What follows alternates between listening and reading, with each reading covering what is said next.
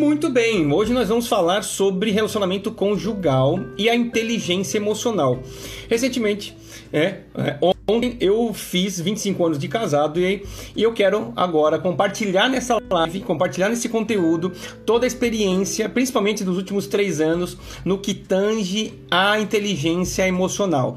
Então, se você tem tá passando por dificuldade no seu casamento, seja em qual esfera for, fica com a gente até o final, que nós vamos dar eu e a virtuosa do lar, minha esposa Patrícia, nós vamos dar responder muitas perguntas que já nos foram colocadas aqui é, durante o dia no Instagram, no Facebook, enfim, e pode te ajudar muito a elevar o seu o seu relacionamento ao nível mais elevado. Inclusive, você jovem que está entrando aqui também, não desperdice essa oportunidade, porque você pode sair dessa live com dicas preciosas para você escolher melhor, para você se dar melhor no relacionamento conjugal no futuro. Perguntaram pra gente qual o segredo de ficarem juntos por 25 anos. Hum. Quer começar? Cara, essa, essa daqui eu gostaria de. Eu acho assim, deixaria pro final Deixaria essa aqui. Pra, pro final? Deixaria pro Então final. tá bom. Então, vamos lá então. Vamos escolher uma outra. É, quais os critérios que eu devo. Peraí, então. Quais os critérios que eu devo usar pra escolher alguém pra casar? Muito bem, começa você. Vamos lá. É, uma- eu tava pensando, né? A gente viu as perguntas, algumas delas com antecedência. Eu tava pensando sobre isso. E um dos critérios que eu utilizei pra escolher uma pessoa ideal Bravo, mim é. Tá dando só da oi ali no Facebook. Oi, gente. É, Sônia. eu acredito assim que é, nós precisamos ter o apoio dos nossos pais. É, um, uma das, um dos termômetros que eu busquei para escolher o Mário como meu esposo foi a aprovação dos meus pais. E isso foi fundamental. Inclusive, até quando a gente discutia, quando a gente brigava, mesmo ainda noivo, né? É, namorando, é, os nossos pais, eles eram nosso ponto de equilíbrio. Eles nos aconselhavam, eles nos ensinavam, até porque a gente era muito jovem, muito novinho ainda. E o critério especial que eu, se eu posso ensinar você aqui é peça a opinião do seu pai e da sua mãe. E observe também como que essa pessoa trata sua, seu pai e sua mãe. É, o pai dele, né, a mãe dela. É, observe como ela trata o seu pai, a sua mãe e, e como Boa noite, Ana Paula. é, é, como que ele tem essa, essa relação com a família. Se ele trata bem a família dele, ele vai tratar você bem. Se ele trata mal a família, cai fora. Então, assim, a gente precisa observar, né? Porque quando a gente casa, a gente não casa só com a pessoa. A família vem no pacote, né? O Mário não casou só comigo, ele casou com a minha família, com os meus pais, os meus irmãos, ele é, abraçou todo mundo. Então, um dos critérios que eu acredito é, que a gente precisa é, observar, né, quando a gente é casado, é que a gente precisa amar e respeitar a família, né, dos nossos, do nosso cônjuge, né? A gente tem que amar e, e agregar todo mundo e virar uma grande família. É, assim, né? Eu vou, vou, vou estender. A colocar mais elementos, colocar mais é, componentes na, na- na- no ingrediente, né? Se tem uma coisa que eu aprendi muito nos últimos três anos, é, é o quê? É que a gente precisa conhecer primeiro muito bem a nós, né? O que, que nós queremos, o que, que nós esperamos é, para um futuro. Isso é básico. Eu sei que talvez para o jovem fica até muito é, vago isso, né? Dependendo da idade é, que o jovem tem e tal. Eu, eu, eu sempre fui um, um, um, rapazinho muito fora da curva. Eu já sabia muito o que eu queria logo cedo. Então, é, olhar para dentro de si, quem eu sou verdadeiramente, né? E procurar uma outra pessoa no que? Essa outra pessoa, você vai se achegar, enfim, vai se aproximar, Tem vai... que ter um, né? Os homens vão se aproximar de uma menina bonita, ajeitadinha, algum- um- uma, uma, uma curva escultural do corpo. A menina vai olhar o quê? O, a- a- a- o posicionamento dele, como é que ele fala, qua- quais são os elementos, ou qual que ele, o que, que ele pensa. Ser trabalhador, O- responsável. Isso, o que ele pensa do futuro e tudo mais. Porém, isso é o básico. Porém, a gente como é que verdadeiramente é a estrutura né, da, da, da, casa, respeito? Como é que ele é um vai ser uma, um cara ou uma menina parceira que está congruente com aquilo que eu espero para o futuro? Tá olha, eu quero isso, eu já sei quem eu sou, já sei o que eu quero, e olha, conversando, trocando uma ideia, tal, tal. Por quê? Porque a relação de casado, a relação é, conjugal, ela vai ser de parceria o resto da vida, gente. Sim. Então, assim, você precisa validar, e namoro é justamente para isso. Então, assim, é parceiro, é parceira, Parceiro, eu tô falando no, seguinte, no, no, no seguinte sentido: deu tudo certo, estamos comemorando, deu tudo errado, tá os dois chorando, mas uhum. unidos. Então, assim, é justamente isso: é olhar, é trabalho, é esforço, tá congruente com aquilo que você imagina que é correto. Além mais, né? Ainda vou estender. Hoje eu falo para um relacionamento conjugal ter a certeza, ter, vai, digamos assim, puff, chancelar que, cara, vai perdurar, quanto mais você conhece. E aí eu tenho ferramentas. Hoje eu tenho ferramentas, né? O, o, a própria questão do, dos comportamentos da pessoa, a crença familiar das pessoas. Né, das pessoas não, crença familiar que vem da família Isso. da pessoa. Que a gente traz as bagagens, né? Então, assim, por exemplo, ah, o pai é, é, era mais grosseiro com a mãe. Você tem duas possibilidades. Ou você pode virar um imitador do seu pai isso se você for homem ou até mesmo mulher, né? Ou querer o inverso. Ou querer o inverso, ou não. Eu não quero um homem. Se for uma mulher, cara, eu vi meu pai agredindo, não digo fisicamente, mas pode ser também, tá? Verbalmente, eu não quero isso pra minha vida. E você acaba. Tem a questão de crenças. Só que, meus queridos, você, eu, a gente não recebe esse tipo de manual quando a gente vai escolher uma pessoa. Então você tem que observar tudo isso. Qual que é o comportamento da casa da pessoa? Você vai estar tá captando muita crença. O que, que se fala na casa do outro? Quando você vai como um amigo, até mesmo como um namorado iniciante, opa, fica escutando, porque são crenças que podem limitar o seu relacionamento para frente. Então, ou seja, parceria, honestidade, tudo como que como é que trata os pais, como é que trata a família, porque mais para frente você vai conviver com esse tipo de relacionamento. Então, assim, critérios, né? Critérios que você vê, valida, menina, valida quais, que, quais, quais são as metas, quais são as suas metas de vida, o que, que você pretende fazer. A Ana Paula tá falando lá, essa questão das bases da família. Justamente. Então, assim, é... e eu vou além, né? É... Congruência. Saiba primeiro, antes de entrar no relacionamento, o que, que você quer da sua vida, verdadeiramente. O que, que eu quero para mim? Ah, eu quero isso, isso.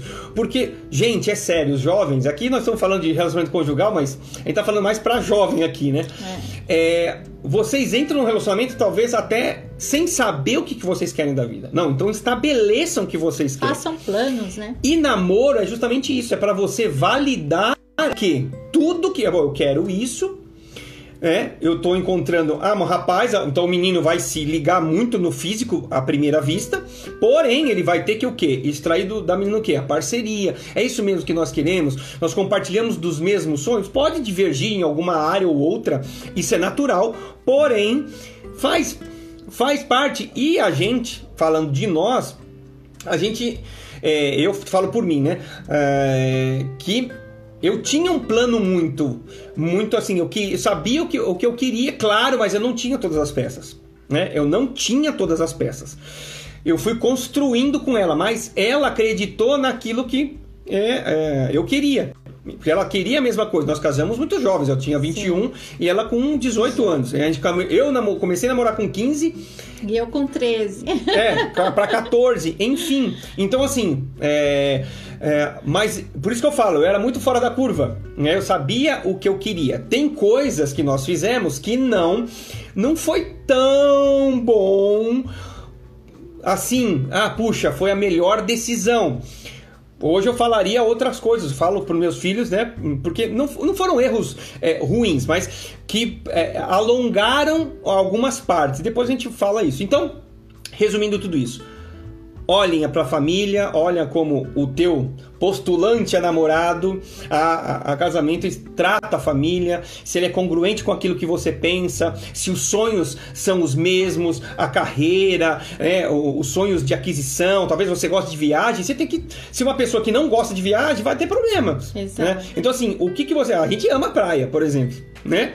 É, eu, eu já, já tinha, né? Já tinha o hábito de ir pra praia e a Paty, ela fui que ela Ele pegou. me puxou. Ela pegou gosto. Inclusive pra cachorro, gostava, gostava muito de cachorro e ela, Hoje eu gosto ela, de tinha, cachorro. ela tinha medo. E agora, então, ou seja, então são Sabe, você vai sentir, use, utilize ao que? A intuição, né? E pe pesquise, pergunte, né? Principalmente no começo de namoro, que você não tem tanta, tanta proximidade, vai validando tudo isso. Porque à medida que a relação vai avançando, fica mais difícil depois de você é, romper com isso. Eu queria só é, acrescentar um pouquinho aqui. É, sempre falo isso para minha filha, né? Minha filha começou a namorar agora na pandemia. Ó, na pandemia, Deus pode fazer um milagre. É...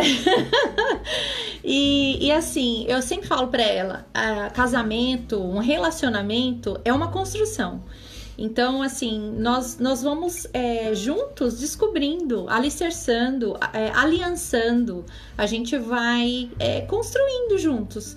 Então, um cede aqui, outro cede ali, um gosta mais disso, outro gosta mais daquilo. Então, assim, a gente vai construindo isso juntos. E o Mário falou, né, do que eu gostava, do que eu não gostava. E ele também, ele adquiriu coisas que eu, que eu gosto, né, que ele não gostava, né? Não comia macarronada, hoje ele ama a minha macarronada. Ele não tomava café, hoje ele ama tomar o meu café. Então, a gente vai é, é, construindo isso juntos, né? E, e, o importante é você estar disposto. E a gente não falou do amor, né? Uhum. E o critério é amar. Quando você ama, você é, ama não só as qualidades, você ama os defeitos também, né? E a gente vai aprofundar um pouquinho mais isso. Ó, vamos continuar aqui, ó. Chegou uma da, da Alicia. Mais ou menos com quantos anos pode começar a namorar? Bom, é, vou começar, tá? Tá bom. É, assim, o que, que eu entendo? Primeiro é a família, tá? Sim. Então, é, os jovens, eu co comecei é, a namorar muito cedo, mas foi tudo com o consentimento de, de ambas as famílias. Sim. Então, assim, é, então meus pais falaram, não, tudo bem. Eles, na época, eles acharam que era alguma coisa passageira, que não ia dar em nada e tudo mais. E permitiram, né? Assim também como foi os pais, os pais da, da Patrícia. Então, assim, não existe uma regra. O que existe de regra?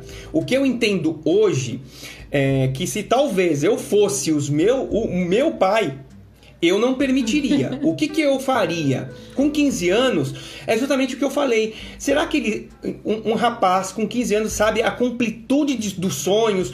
Quais são as carreiras? O que, que ele vai fazer de estudo? Será que ele tem tudo isso formado dentro dele? Eu acredito que não.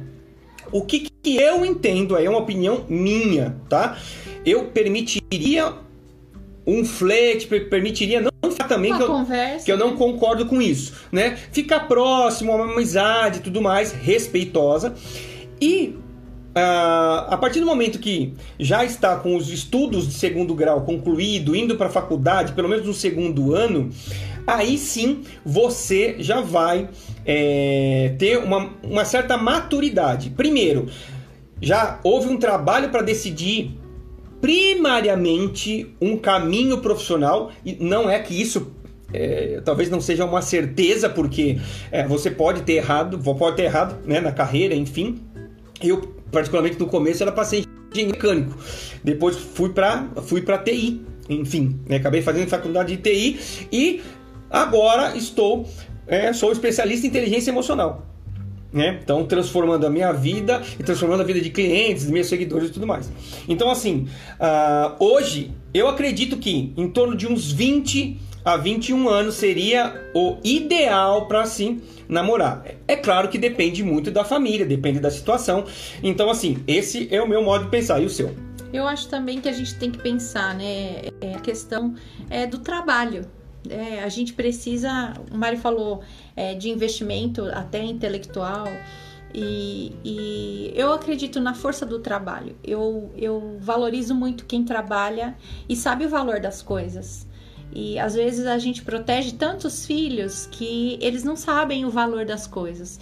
E os nossos filhos, né, a, a nossa geração, a geração que está vindo por aí, precisa saber o valor das coisas, quanto custa as coisas. E às vezes é tão fácil, né, eu namorar e depender é, da minha família, né, para administrar o meu namoro, né? Então eu preciso trabalhar, eu preciso ter a minha independência financeira, se eu posso falar assim né?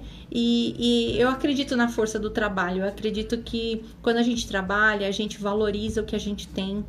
E, e eu, eu, eu oriento os meus filhos nessa questão. Meus filhos, eles sabem que eles precisam trabalhar, eles sabem que eles precisam valorizar o que eles têm e, e valorizar né, as oportunidades também. Então eu acredito que há necessidade de trabalho, né? Eu lembro que a primeira pergunta que o meu pai fez para o Mário é se ele trabalhava. E o Mário com 15 anos já trabalhava. Então eu acredito muito na força do trabalho, que a gente aprende muito trabalhando. Né? A gente aprende a obedecer, a gente aprende a estar debaixo de uma orientação, debaixo de uma supervisão.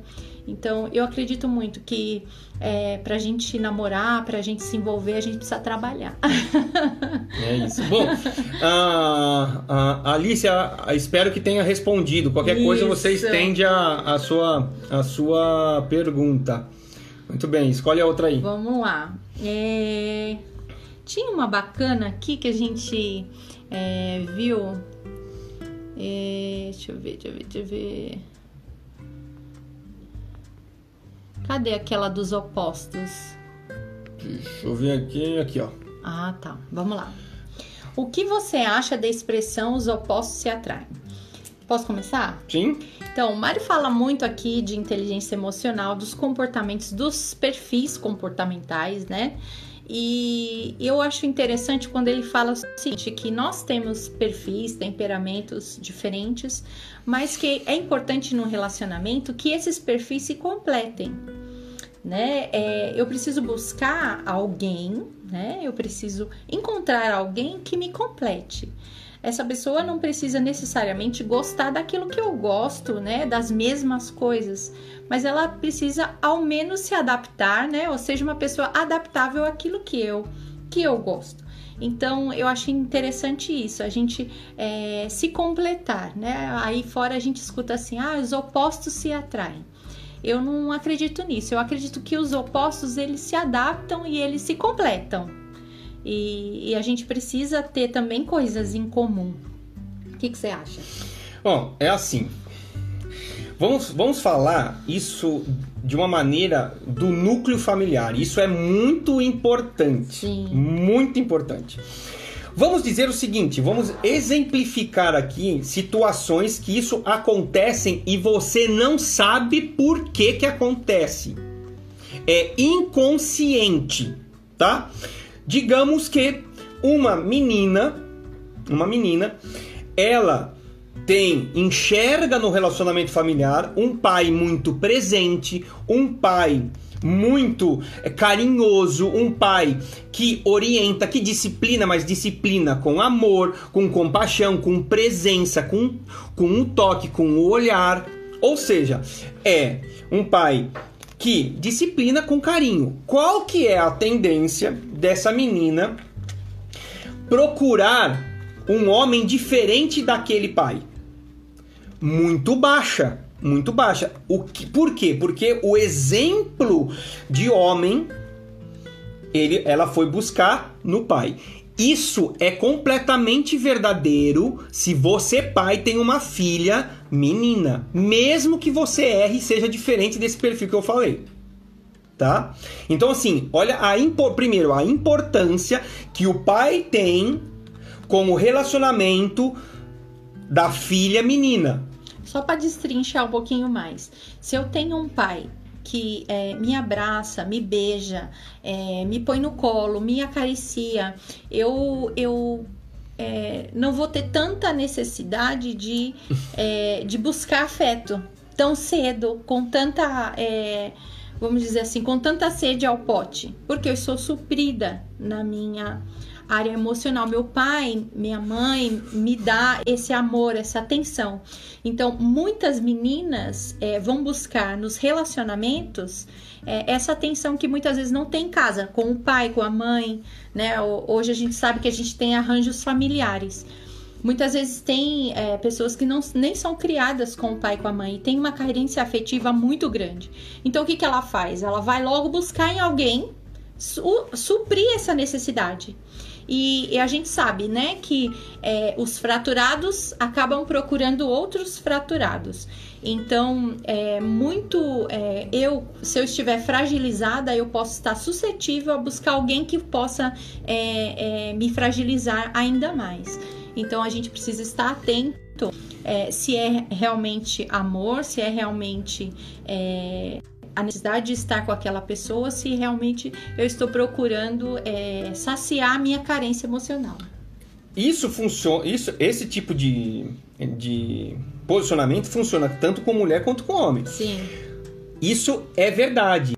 Nós estamos falando aqui se o, o seu filho não sente, não se sente se sentir Hum. É ele se sentir, não é falar, ah, você tá falando, ah, eu amo, eu amo. Cara, ele tem que se sentir, porque nós sentimos o amor de maneiras diferentes. Sim. Enfim, não se sentir amado, importante, pertencente, da maneira que o indivíduo precisa. O que, que acaba acontecendo? Aquela rodinha de bebedeira vai. E aí?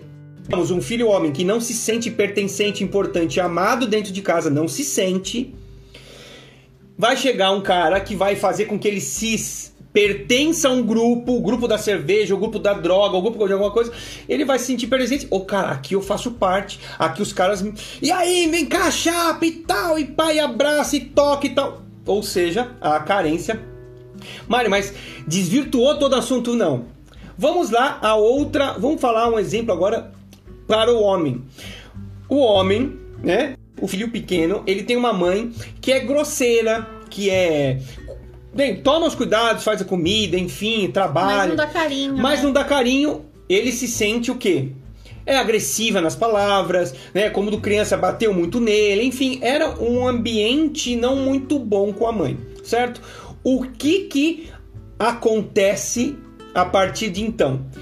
Inconscientemente ele acaba procurando para o seu cônjuge uma pessoa que é diferente da mãe. Então veja, ah, que essa expressão dos opostos se atraem pode até ser que seja verdade. Mais uma vez eu falo, se esse menino pode ser que ele tenha adquirido inconscientemente o comportamento da mãe que era agressivo, chega num relacionamento, ele vai ser o agressivo, ele vai falar as palavras e ele procura, procura uma pessoa de sexo feminino para ser a sua esposa que não tem os comportamentos da mãe. Inverteu o assunto. E aí fala, cara, mas aí os opostos não. Não é que é o oposto tal. No meu caso da Patrícia, acabou acontecendo. O meu perfil de comportamento é o quê? É detalhista, qualidade, enfim, gosta de seguir regra e tudo mais tal. E gosta de tomar decisão, gosta de ir para frente, gosta de ter resultado e tudo mais. No caso da Patrícia, ela é o que? Ela é mais planejadora, ela precisa ter o tempo dela para fazer as coisas, né? Ela é muito boa ouvinte. Se você pegar ela para conversar, cara, ela coloca uma, uma chapa na testa, desabafe, cara, e a pessoa vai falando. Essa sou eu. Ela vai falando, ela vai falando. Então assim, só que olha só, ah, Mário, mas é nesse caso funciona a expressão, mas não é por isso que eu estou falando, não é uma verdade absoluta. Sim. Só que aqui que está o problema. Até porque se você, é, se a gente levar em consideração o seu nível de, de exigência, é, na hora que eu precisar do meu tempo, não vai dar certo, porque ele não vai compreender o meu tempo, porque eu preciso do meu tempo. É, e, e, se ele é exigente naquilo, no tempo, na, nas. Como que eu posso dizer? É, nos prazos, né? Se ele é exigente na qualidade, ele vai ter que esperar o meu tempo. Então, aí que eu falo que a gente precisa se adaptar, aí que eu falo que a gente precisa se completar.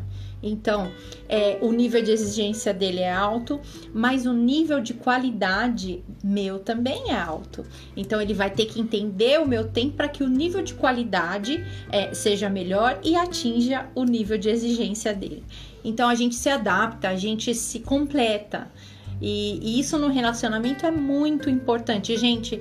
Isso é todo dia. A gente não tá falando aqui é, de uma receita de bolo para você, é, mas é todo dia, gente. Todo dia a gente precisa ceder, a gente precisa dar a vez, a gente precisa ouvir.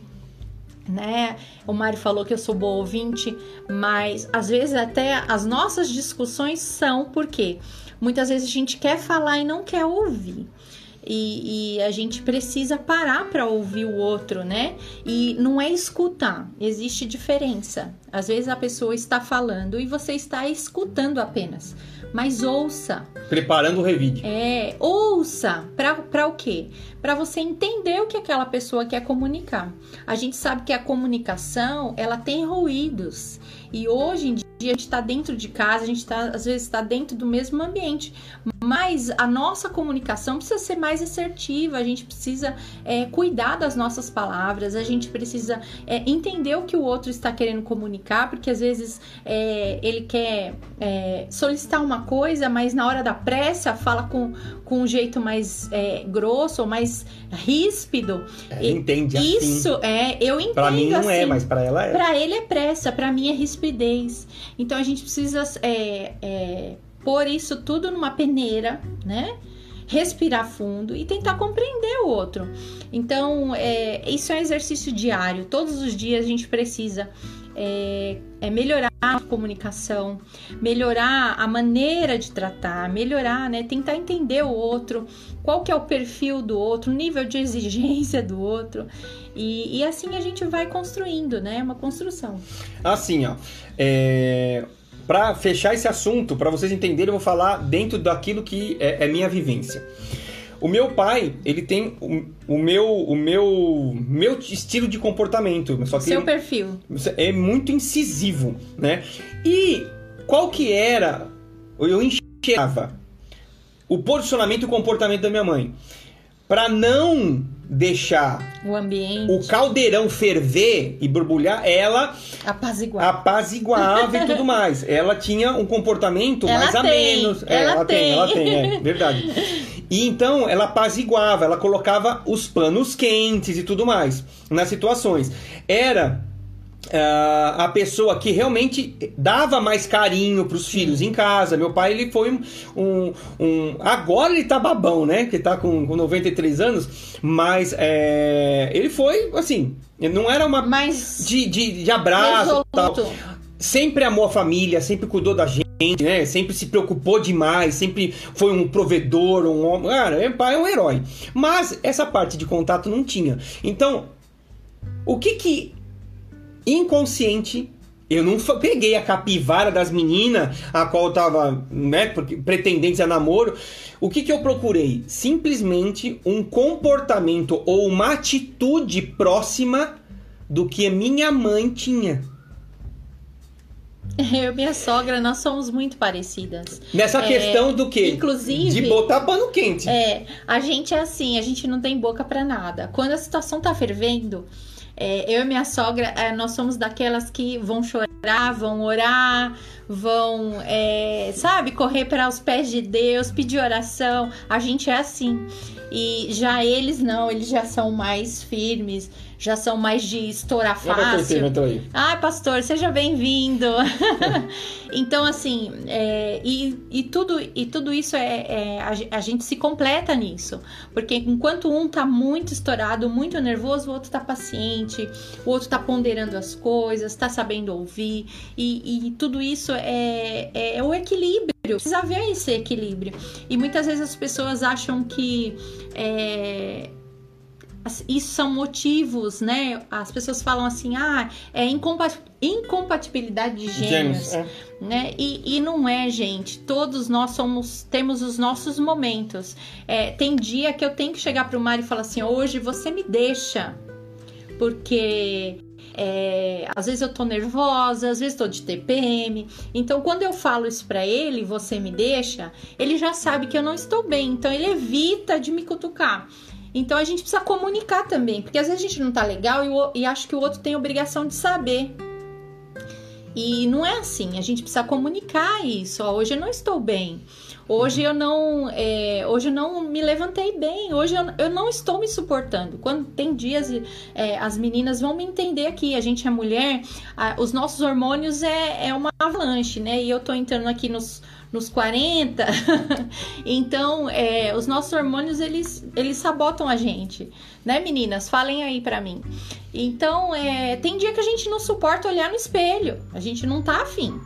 E o, o, marido ele precisa saber disso, a gente precisa comunicar, porque às vezes ele vem com é, a, a metralhadora dele e a gente também com a nossa, e, e, aí fica complicada a situação. Por isso que é importante a comunicação. Comunicação é tudo, gente, em, em todos os relacionamentos. Se a gente pode falar aqui numa palavra-chave para o relacionamento, e não só o conjugal, todos os relacionamentos, né? Comunicação, gente, a gente precisa afinar, melhorar é, e, e, tentar se colocar no lugar do outro, né? Para entender o que, que o outro quer comunicar, o que, que eles estão é, tentando passar pra gente, né? A Sandra tá falando, tem dia que eu mordo meu cotovelo. é, é difícil, hein? Seguinte, agora para concluir. Sobre essa pergunta aqui, olha só. O que o mundo fala que é incompatibilidade de gênios, gênios se você aprender a enxergar o outro e ver no outro aquilo que falta em você, aonde vocês chegariam? Porque acontece, eu exijo dela os meus comportamentos. Só que é outra pessoa. Sim. Pelo amor de Deus, meu querido, para de exigir do teu cônjuge, da sua esposa, do seu esposo, até mesmo do teu colega, seja onde for, qualquer circunstância, para de exigir que ela se comporte, pense, racionalize igual você. Não é assim. Somos pessoas diferentes. Só que, ai, aquele cara aqui é muito arrogante. Ah, não, aquele cara é muito impetuoso. Ah, não, aquele cara é muito acelerado. Ela tem, por exemplo, em algumas coisas minhas, esse cara é acelerado. Só que é o seguinte, presta atenção. E aí é que tá a pergunta aqui, ó. Os opostos se atraem, os opostos precisam ser somar. Precisam completar, né? Alguma, situ alguma situação que precisa ser mais ouvinte, mais pausado. Amor, vai lá e resolve. Porque se eu vou lá, eu arrebento. Ela é mais focada para pessoas. Vamos a um exemplo, numa festa. Aonde que ela tá? Ela tá. Eu tô na galera. Envolvida com a galera. e aonde o Mário tá? Geralmente sentado. Isso era. Sentado, antes, sozinho. antes do, dos meus aprendizados, porque eu também tô aprendendo a quê? Enxergar a necessidade, a me libertar das minhas, das minhas crenças que limitam, né? Enfim. Então, assim, agora, numa, por exemplo, você acha que eu urgente, resultado. Tá, vou, ter, vou ter tempo de planejar viagem, item e tal por item. Essa mulher, a gente vai viajar, ela prepara uma semana antes, as malas já tá pronta. Sim. Porque ela gosta, faz checklist, planeja, tal, tal. Ou seja, qual que é a missão de um casal? Enxergar as qualidades um do outro. Sim e eu vou falar para você, vai ter qualidades iguais, mas a maioria delas são diferentes as qualidades. Sabe o que acontece? No relacionamento você fica focando naquilo que é ruim. Tá errado, foca naquilo que é bom. Quando você vai elogiar o seu cônjuge, ah, então você é ah, você é bom ouvinte e tal. Agora, como você vai falar, ah, você gosta, você é isso, você des deslancha um caminhão de porcaria. Tem que ser o contrário, meu, querido, meu querido, tem que ser o contrário. Só que eu vou falar para vocês, eu aprendi a duras penas. Então, assim, nesse negócio os opostos se atraem, não, os opostos têm que se somar para que no, no resultado final é sério, vocês dois, vocês não têm noção da onde vocês chega, chegarão se vocês somarem as suas habilidades, os seus comportamentos. É. Para de se anular. Be beijo para vocês aí. que mais? Letícia, seja bem-vinda. É isso aí, vamos lá. Nós também te amamos muito. Aqui, ó, vamos, vamos aqui, ó, vamos, vamos, vamos pra carniça agora. Eita Deus. Deixa que eu falo. Ó, meu cônjuge é agressivo e impaciente. Olha só. Ai, ai, ai. Como devo proceder nesses episódios? Vamos bem. V vamos partir dessa conversa, tá? A Patrícia, ela tem um estilo de comportamento que é o tempo dela, que é, sou meiga. É, é, é, é pausado, gosta de pessoas e tudo mais. O meu comportamento, o meu comportamento natural, eu tenho, é, eu estou trabalhando isso ainda, eu tenho que, eu tenho um tom de voz mais Oremos, igreja. mais alto. Eu tô falando com vocês, para mim tá normal, para ela já pode estar tá, tá doendo aqui. Já tá gritando, já tá gritando. Primeiro ponto é esse, as diferenças dos comportamentos. É claro que nada justifica, sabe, uma vida inteira de agressividade, de impaciência, nenhum relacionamento se sustenta, tá? O qual que é a minha é, recomendação para isso? Primeiro, quando é, não sei aqui se é, não sei aqui se é, é, o cônjuge é uma mulher ou até um homem, geralmente geralmente esse tipo de comportamento, a, a, a comportamento né? é mais do homem, tá? Mas o que, que acontece? Quando se tem um comportamento masculino dentro de casa desse estilo e que perdura, é claro, tem, pode acontecer de uma agressividade, uma impaciência no momentâneo. É um estresse no trabalho, é, é, a perda de um, de um emprego, ou, ou seja, um ambiente de estresse a qual vai ter que ser compreendido. Às vezes até pela cobrança da esposa, né? Justo às vezes é, essa agressividade, essa impaciência, é, de repente é uma esposa goteira que a gente costuma falar, né? A esposa que fica ali pingando, falando, falando, falando, e isso acaba que o cônjuge já, já é, numa ah! resposta, ele já vai na defensiva, né? E a, a gente sabe que a melhor defesa é o ataque, né? Hum. A gente aprende isso, né? Mas hoje a gente vai virar essa chave. Justo. E aí, é, o que, que eu recomendo? Geralmente, a mulher que está nessa posição, ela se cala para não gerar. Eu não vou entrar na discussão, eu não vou acalorar mais para porque vai sobrar para mim esse negócio todo. Ou vai sobrar para os filhos. Qual que é, é, é, qual que é a postura dela? Se abster disso, ficar calada e tá tudo certo. Na verdade, ela pega esses sentimentos de incômodo dela, coloca, engole a rã aberta e vai pro coração. Isso, com o tempo, meu querido, cria mágoa, ressentimento. A Bíblia diz, né, que a, a raiz de amargura é, ela pode até secar os nossos ossos, né?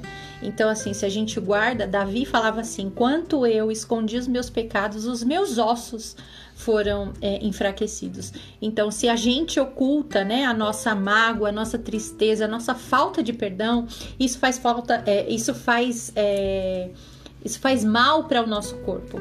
E, e, uma mulher que vive nessa condição precisa realmente perdoar. E mais uma vez a gente vai falar aqui, né? A gente precisa é, de comunicação, a gente precisa resolver esse problema.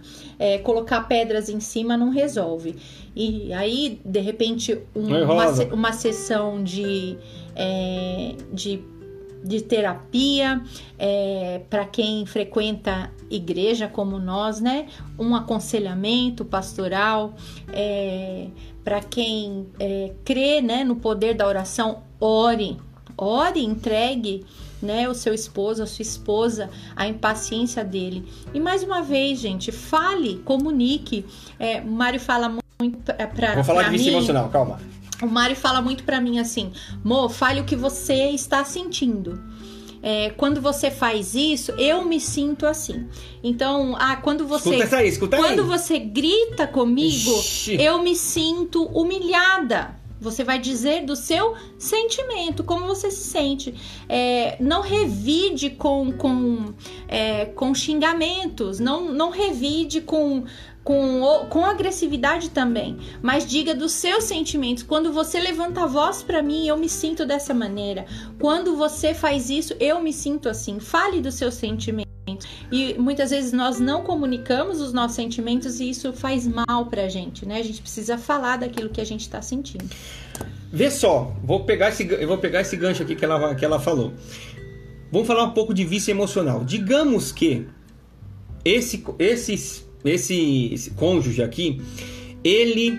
Eu não quero justificar e não quero encontrar a, so, a solução aqui, mas assim, tô alucinando aqui vendo. Digamos que esse cônjuge, ele, no seu lar, quando era criança, quando era menor, ele viu cenas de agressividade, de impaciência. Do pai para com a mãe, ou Enfim, da mãe com o pai. E isso passou por anos ele vendo essas circunstâncias acontecerem. Isso cria inconscientemente, inconscientemente, crenças e também vícios emocionais. Ele vai achar que isso é normal, né? Sabe o que acontece? Uma pessoa dentro desses ambientes, isso é, isso é neurociência, tá? Vou falar de uma maneira bem simples para que você entenda. Um ambiente estressante em casa gera uma carga a mais de cortisol, que é o hormônio do estresse. Estresse, tá? Então o que acontece? Estresse, estresse, estresse. Gente, e isso é viciante. E o cérebro mandando cortisol. Isso é viciante. Presta atenção que eu vou falar. Quando o ambiente está em paz, sem talvez a agressividade ou sem o episódio que traz a elevação de cortisol, que é um neurohormônio, como se fosse uma droga, só que é interno, é natural. Viveu tanto estresse, tanta agressividade, ou tanto no ambiente onde gerava receio e ficava aquela tensão e tudo mais. Aquele climão, né? Que quando está tudo em paz, essa pessoa, ela talvez use a impaciência ou use palavras é, mais exaltadas, use palavras torpes, é agressivo. Por quê? Porque ela começa. Cara, eu tô. Cara, tá, tá tudo eu, muito calmo. Eu tô, eu tô sem cortisol, eu tô sem cortisol. tá como muito se, calmo. Como se fosse uma bebida, como se fosse um Sim. cigarro, como se fosse uma droga. Eu preciso causar destruição Um aqui. eu aqui. preciso. Cara, eu- aí o que acontece? Qual que é a, a minha fuga pra isso? Cara, é ser agressivo É ou, ou causar confusão, porque eu. Não que talvez seja intencional, não tô falando que seja É intencional, mas né? inconscientemente a pessoa, ela precisa, porque quando ela tem aquela agressividade, é o que, que ela faz? Ah, ah, ela se nutre É um vício emocional. tudo que é excesso vira vício, certo? Mas, mas pelo amor de Deus, como é que eu saio disso então? Como a Patrícia falou. Busque Olha, ajuda. olha só, presta atenção. Vem o cara agressivo aqui, certo? É, O que que você faz?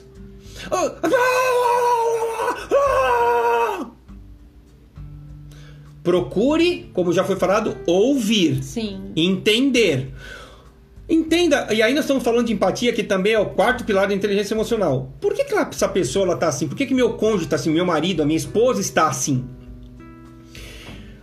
Aí você tá mais próximo, talvez você saiba, é alguma coisa no emprego, é alguma coisa assim.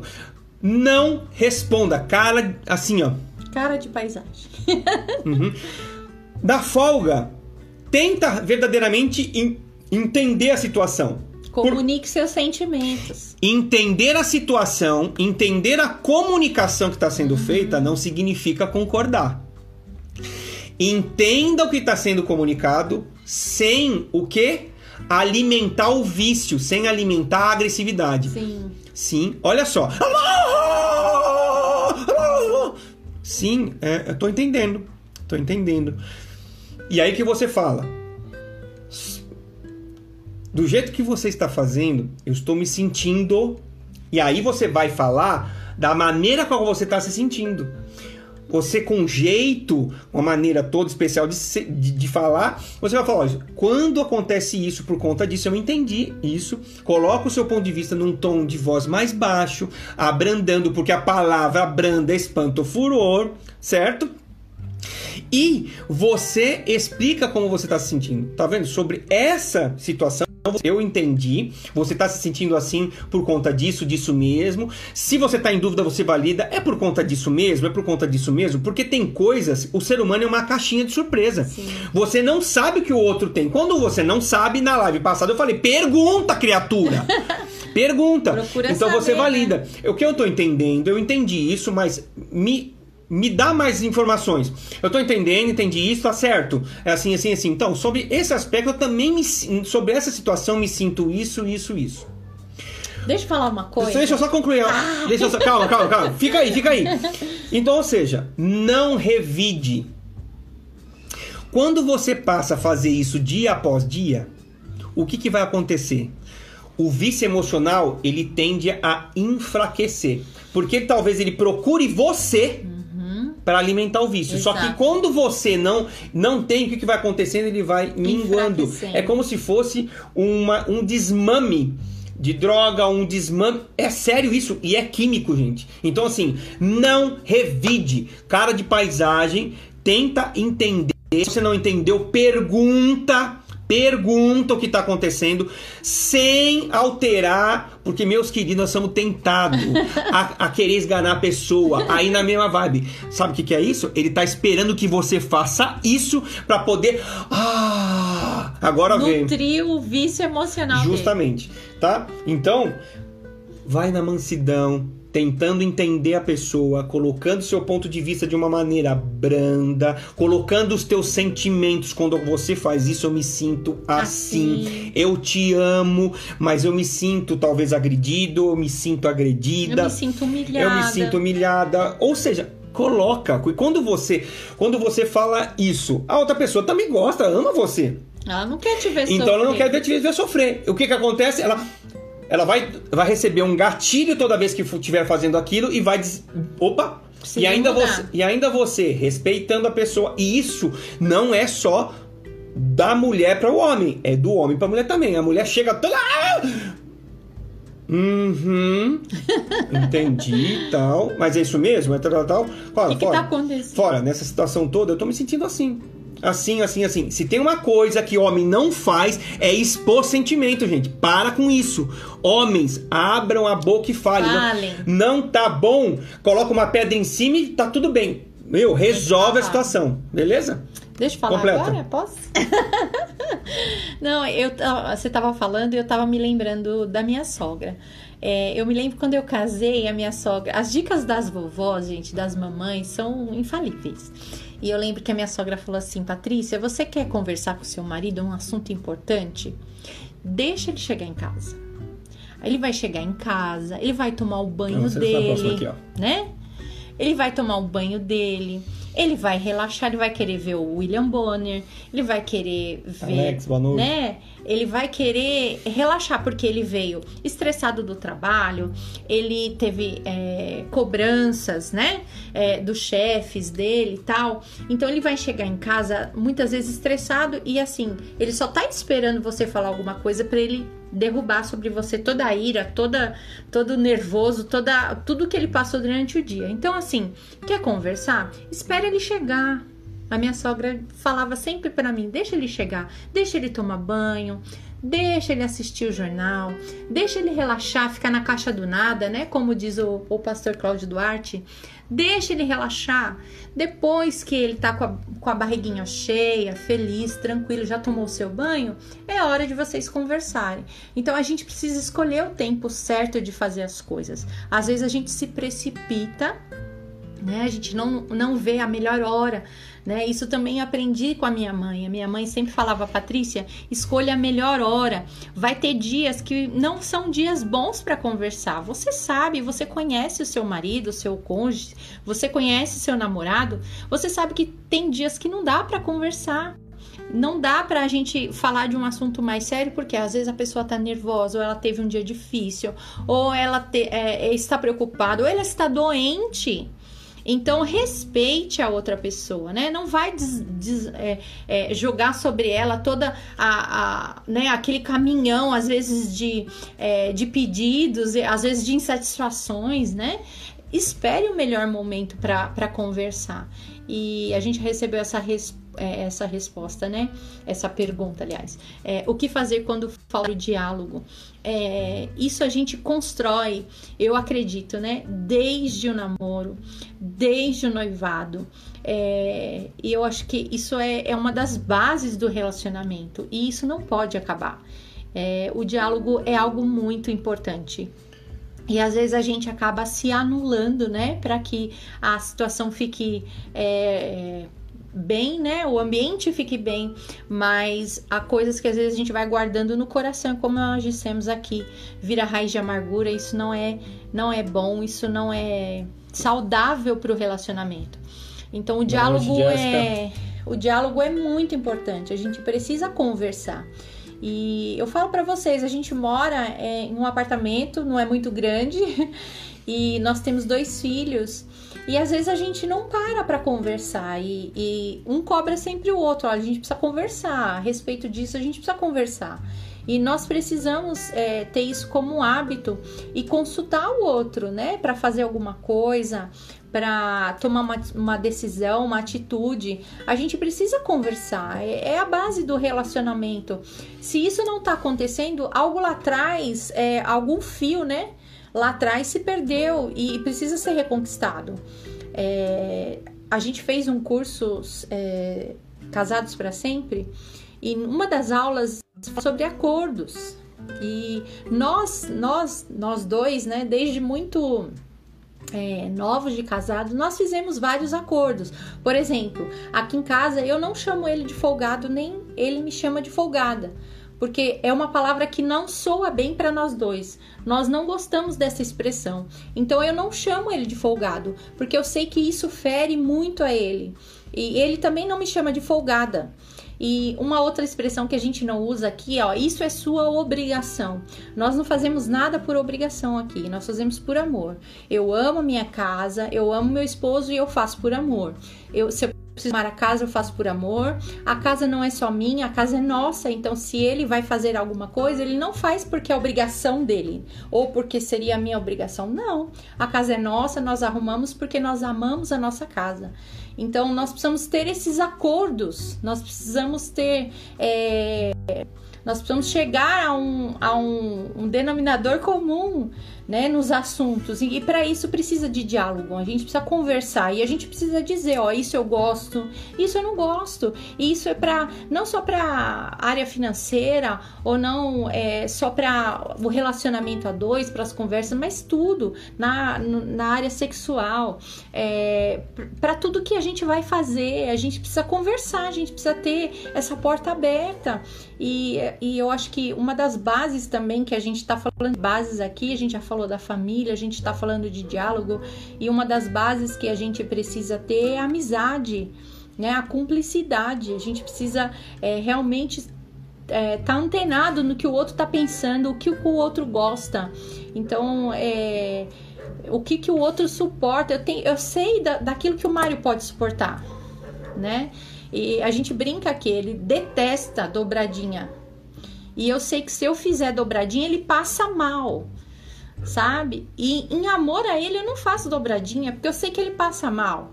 Eu tô dando um exemplo aqui é, corriqueiro, você pode até achar é, estranho isso que eu tô falando, mas é, eu sei o limite dele, eu não vou cutucar e eu não vou é, ultrapassar o limite dele pra, pra testá-lo. Porque eu amo ele, eu não preciso testá-lo né? E às vezes a gente faz isso no ciúme, às vezes a gente faz isso no cartão de crédito, às vezes a gente tenta o outro nos seus limites, isso não é saudável. Então, o diálogo, a amizade, a cumplicidade é muito importante. Então, não há necessidade de é, da gente competir, da gente achar que um tem mais razão que o outro. Não foi para isso que a gente casou.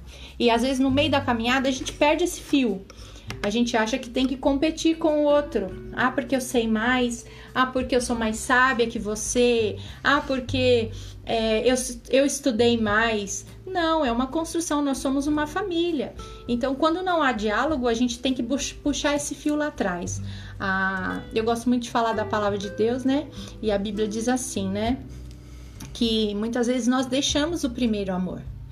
E para reconquistar esse primeiro amor, a gente tem que ir lá, ver aonde a gente caiu, aonde a gente deixou de fazer, aonde a gente deixou de agradar, aonde a gente deixou de conquistar, porque é uma conquista diária, aonde a gente deixou de é, ouvir, aonde a gente deixou de comunicar, a gente tem que ir lá, né?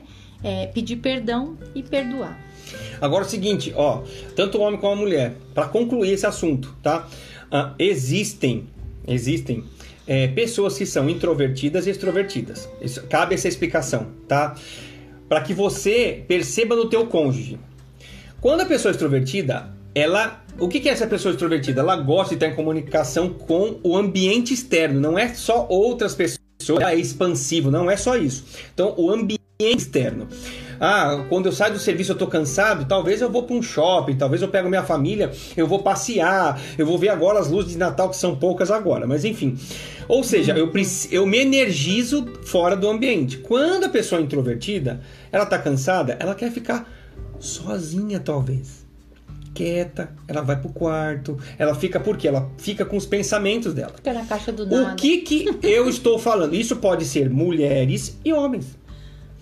Todos nós temos extroversão e introversão, porém um é mais é, preponderante, é, preponderante do que o outro, ok? Só que é o seguinte, se o teu cônjuge ele é mais quieto, talvez ele está cansado, ele precisa, aquele, ó, oh, deixa ele um pouco, deixa ele descansar, ou deixa ela descansar um pouco, deixa ela despressurizar e tudo mais. Então, assim, observe se o teu cônjuge, ele é mais, ah, pô, mas pelo amor de Deus, essa criatura, ela quer, meu, ela chega cansada, ela quer ir pra festa, quer pra, ela quer ir pra shopping, ela quer pra, não. Esse cara que ficar quietinho meu canto, esse negócio todo tal. Certo? Isso é o estilo do, é o estilo do casal. Agora, isso não significa porque existe um entendimento. Ora eu cedo, a gente vai. Ora nós ficamos, porque, enfim. Ele tá cansado. Porém, porém, o que não pode haver? Uma sequência. Eu chego em casa e não falo com ninguém.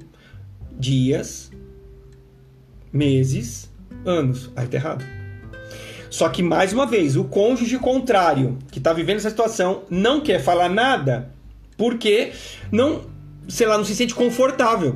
Ou não quer encheção de saco. Moral da história: vai atrás. Eu me estou me sentindo assim. O que que está pegando fulano ou criatura?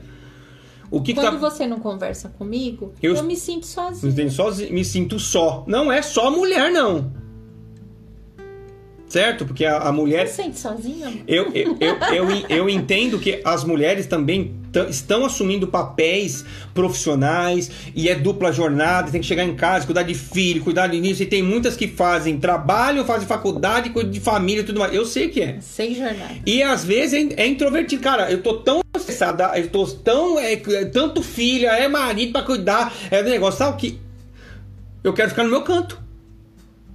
Então, assim, existe a situação também da mulher. Só que é o seguinte: se o, o outro está se sentindo incomodado com isso, levanta a mão e fala: ó, tô assim, assim, assim. E tenta chegar ao quê? Num acordo. Então, assim, é natural que exista esse momento de silêncio, desde que não faça mal pro casal. Sim. Seja entendido. E eu vou falar para você: não se conversar meses, anos. Não dá, né, de... gente? Gente, para, né? Então, não, não é normal. É, é questão de realmente de, de procurar é, ajuda. Aqui, ó. Ixi, espera lá. Essa aqui a gente já falou tanto. Vamos é. colocar aqui, ó. Aqui, ó. Uh, você fala tanto de inteligência emocional. É, vou falar muito rápido isso aqui, que a gente já falou muita coisa, tá? Uhum. Como utilizar ele no casamento? Vou falar dos cinco pilares, tá? Uma, autoconhecimento. Meu querido, primeiro, independente, aí vamos, vamos individualizar cada um. Você, esposa, você, marido. Tá? Você tem que saber. Tem que se conhecer. Tem que se conhecer. O que tira minha paciência, o que me agrada, o que eu amo fazer, tá? Autoconhecimento. Outra questão: autocontrole. Será que o meu destempero ou será meu excesso de alegria não fere? Fere. Às vezes, o meu excesso de alegria pode ferir ela que está com, com algum problema hormonal ou com realmente com alguma coisa, preocupação, excesso de trabalho e tudo mais. Então, assim, autocontrole. Se eu vou ferir o outro, se controle. Se você já sabe que se destempera com uma determinada situação, acende o alerta, meu querido. Naquela situação, o que você faz? Opa, eu vou me afastar dessa situação, porque eu tenho certeza que eu vou perder a estribeira. A Bíblia dizia, diria assim: foge da aparência do mal.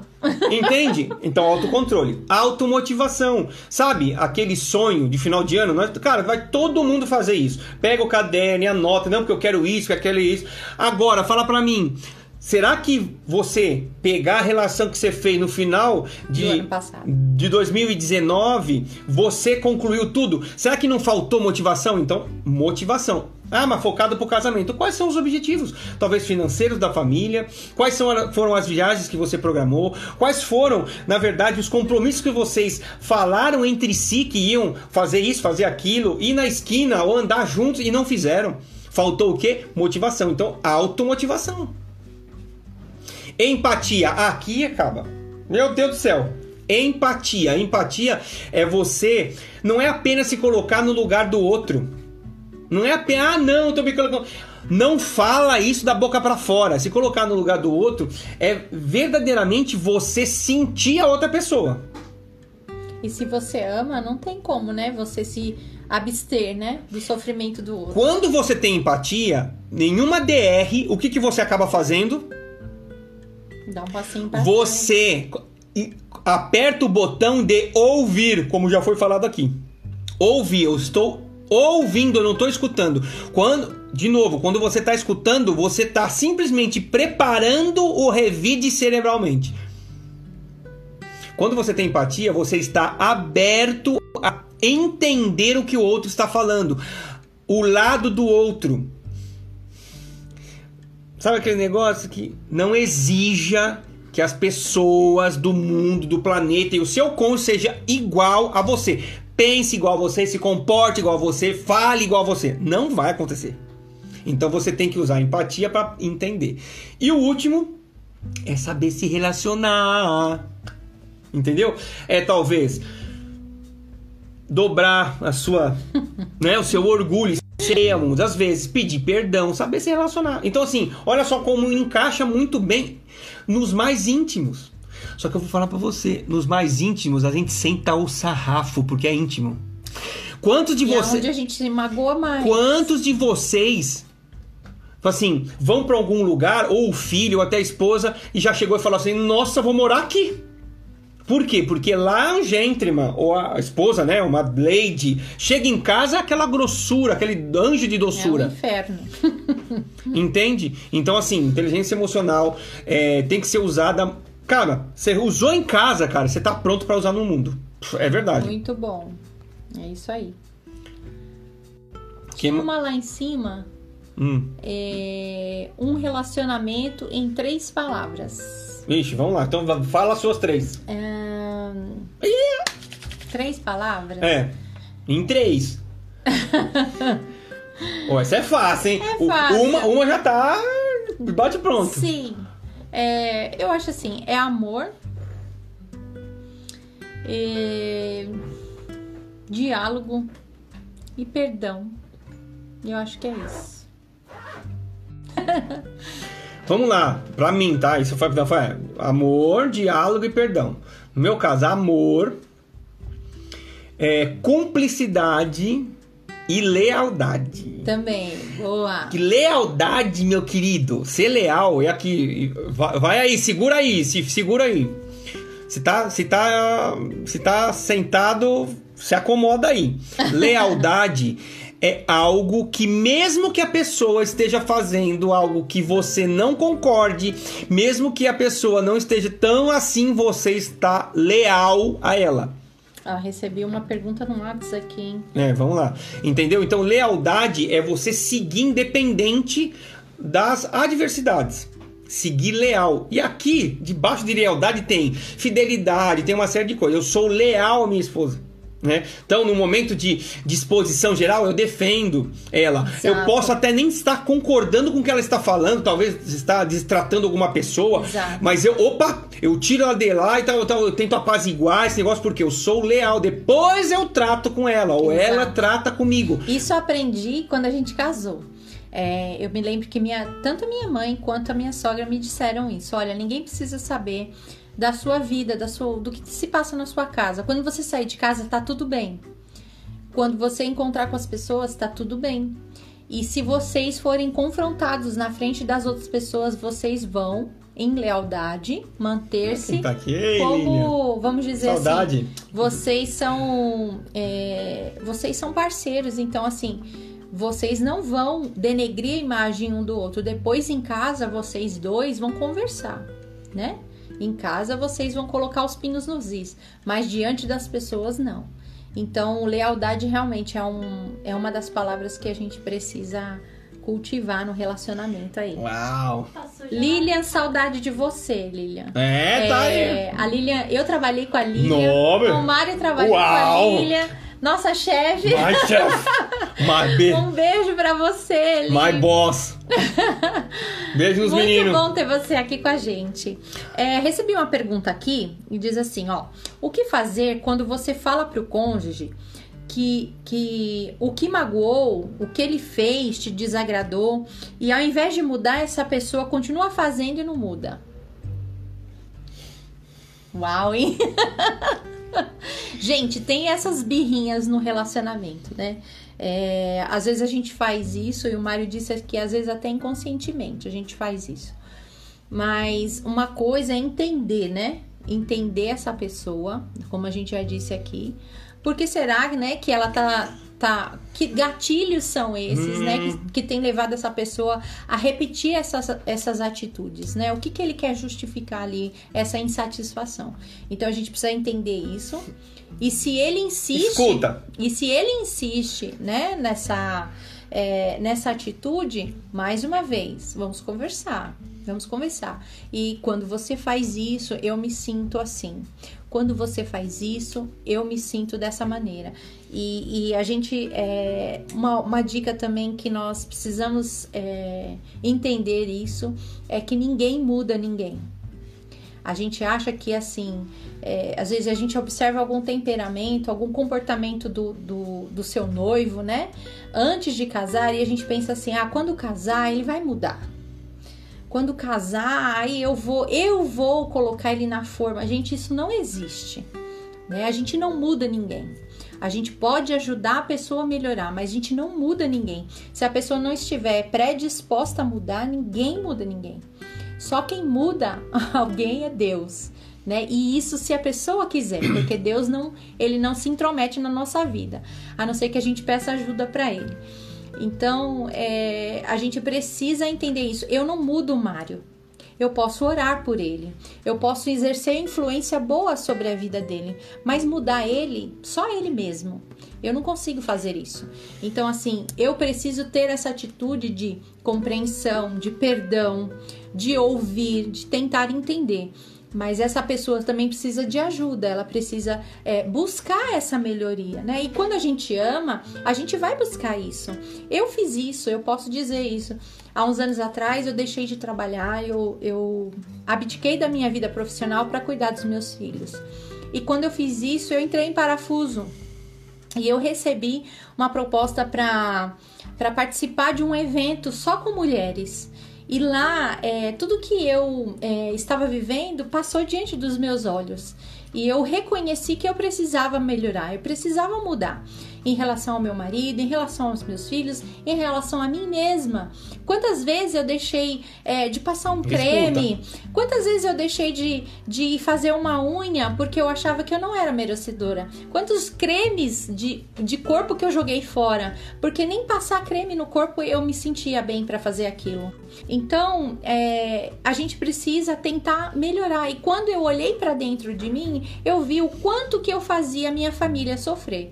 Então, a gente precisa se autoconhecer. O que o Mário falou, autoconhecimento. Isso vai fazer com que as pessoas ao redor vão ser contagiadas pelas minhas melhorias. Então, se eu quero que o outro mude, eu preciso começar essa mudança. A mudança tem que ser em mim. Primeiro eu mudo, para que o outro veja em mim as, as mudanças e também queira participar disso. E, e isso, gente, é uma cadeia de amor. Quando a gente derrama amor pro outro, a gente recebe amor. Se eu não semear amor, eu não vou ter como colher. Então a gente precisa semear esse amor. Se você ama e, e crê que vale a pena, invista nesse amor. E, e dê outro o que você tem. Ninguém dá o que não tem. Se essa pessoa tá vendo para você com ira, com ódio, é porque ela não tá recebendo amor. Semeie amor nessa pessoa, semeie amor nesse coração. E eu tenho certeza que você vai colher é, em troca. Eu, eu, eu nunca ouvi falar de ninguém que semeou amor e colheu coisas ruins. Se você semear é coisa boa, você vai é, colher coisa boa também. Duas questões, duas, dois pontos sobre essa questão, tá? Vamos lá. É, o que, que é importante? Primeiro, o quadro de, do evento que causa mágoa foi recorrente na vida do, do cônjuge, dos cônjuges. É. Sabe por quê? Porque também tem o seguinte: nós vivemos aquilo que nós suportamos. E quando nós vivemos uma situação a qual somos magoados e continuamos a suportar e a suportar e não fazemos nada, tal, tal, tal, o que que ela falou, vá, não me sentia merecedora de um creme, gente. A gente às vezes faz isso inconsciente. Ou seja, então são dois pontos aqui. Cara, ah, mas eu falo, eu falo como estou me sentindo, esse negócio todo tal, tal. Existe um incômodo. Mas será que agora não foi um pouco tarde? Não que não dá para reverter, que tem a segunda parte da minha fala, tá? Mas o que, que acontece? Nesse ponto aqui, onde você já tem falado tal, existe sim a possibilidade de você falar em um tom mais elevado. Você não está sendo escutado, não é gritar, mas é falar: olha, a partir desse momento eu suportei até aqui. E eu vou falar para vocês. Eu completei 25 anos e já teve algum, não são muitos, mas diversos momentos na nossa. Ó, dá! Basta! Assim não dá. Porque um ajuste tem que ser feito um ajuste cá. Por quê? Porque senão você perpetua uma E aí acaba alimentando esse vício uma, na outra pessoa. Uma situa né? É uma situação, até no seu. Até uhum. no seu. Às vezes você foi tão magoada que você procurou uma pessoa para ficar te magoando. E por isso que ele. É, é, o, o cônjuge, ele não sai dessa. Ele... E mulher é mestre em fazer isso, gente. Às vezes não tá nem acontecendo aquela situação de novo. Mas acontece qualquer coisa. A pessoa derrubou um copo no chão, aí ela vai ela vai é, tirar lá das profundezas toda a mágoa, todo o ressentimento. Mulher é perita em fazer isso. Outra, Cuidado. Outra coisa. Meu, você que não se. Olha só, olha só como é que. Tá sentado? Fica no meu. meu deito então agora. Porque assim, ó, gente, é sério. Se você não se sente merecedor de ser feliz, de conquistar as coisas. De se você não sente, o que você procura, vai procurar no outro uma pessoa que vai continuar com esse mesmo padrão de sentimento. Você não merece, não é isso? A pessoa vive te magoando, magoando. O que, que você vai pensar dia após dia? Ah, eu não mereço. um exemplo? Eu não mereço. Pera só um pouquinho. Um eu, eu não mereço ser feliz. Eu não mereço ser feliz. Você tolerou tanto isso. Por quê? Porque veio, você acabou. Vi... Ei, mulherada, ei, homens, pelo amor de Deus. Para com esse negócio de que, ah, não mereço negócio. Cara, primeiro é graça. Isso é, é graça. Só que é o seguinte: isso pode perpetuar um quadro desse, de mágoa. Por quê? Você não se sente merecedora por lutar por aquilo que é sua felicidade. É impossível amar o outro se eu não me amar. Exato. Ama o próximo como a ti mesmo. Exato. não tem, falar. não tem como. Então o que acontece? Se você, eu faço a pergunta, é uma pergunta poderosíssima. Você se ama? Ah, então. Você se ama? Não, porque eu amo. Não, eu, eu amo o meu cônjuge. Não, não. Não perguntei se amo o cônjuge. Você se ama? Ah, então, então. Então não amo o outro. Entende? Agora tem a segunda. Deixa eu só, só, só a finalizar a minha fala. Sabe o que eu ia falar? É, só para dar um exemplo pro pessoal, é, às vezes a gente vê assim, nossa, fulano casou, casou a primeira vez e foi traída, casou a segunda vez e foi traído, casou a terceira vez e foi traído. Gente, ela só tá buscando o mesmo modelo, inconscientemente, ela acaba caindo né, na mesma armadilha, porque a, aquilo que a gente já falou aqui de vícios emocionais, a gente só nutre aquilo que a gente realmente é, tá ali é, aflorando do nosso sentimento, do nosso temperamento, e as pessoas acabam nutrindo essa necessidade, né? da gente explodir, da gente cirar. Pensa comigo.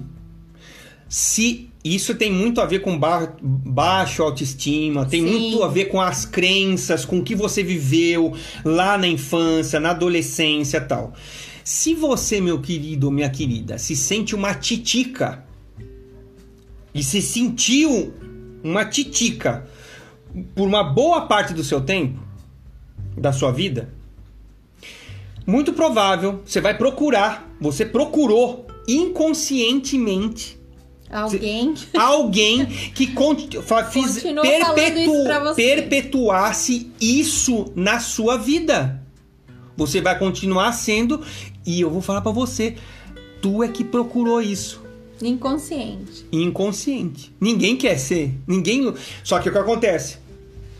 Isso ali são coisas, dores do passado que você nem sabe que estava sofrendo. Pra mim, não, família é isso. É o modelo que você abusos tem. verbais, abusos sexuais, abusos, agressividade excessiva ou passividade excessiva. Fa- fez com que você não se sentisse merecedor. Eu sou, sou uma titica. Eu nunca vou ser feliz. E vai procurar um outro cônjuge que vai fazer você se sentir assim.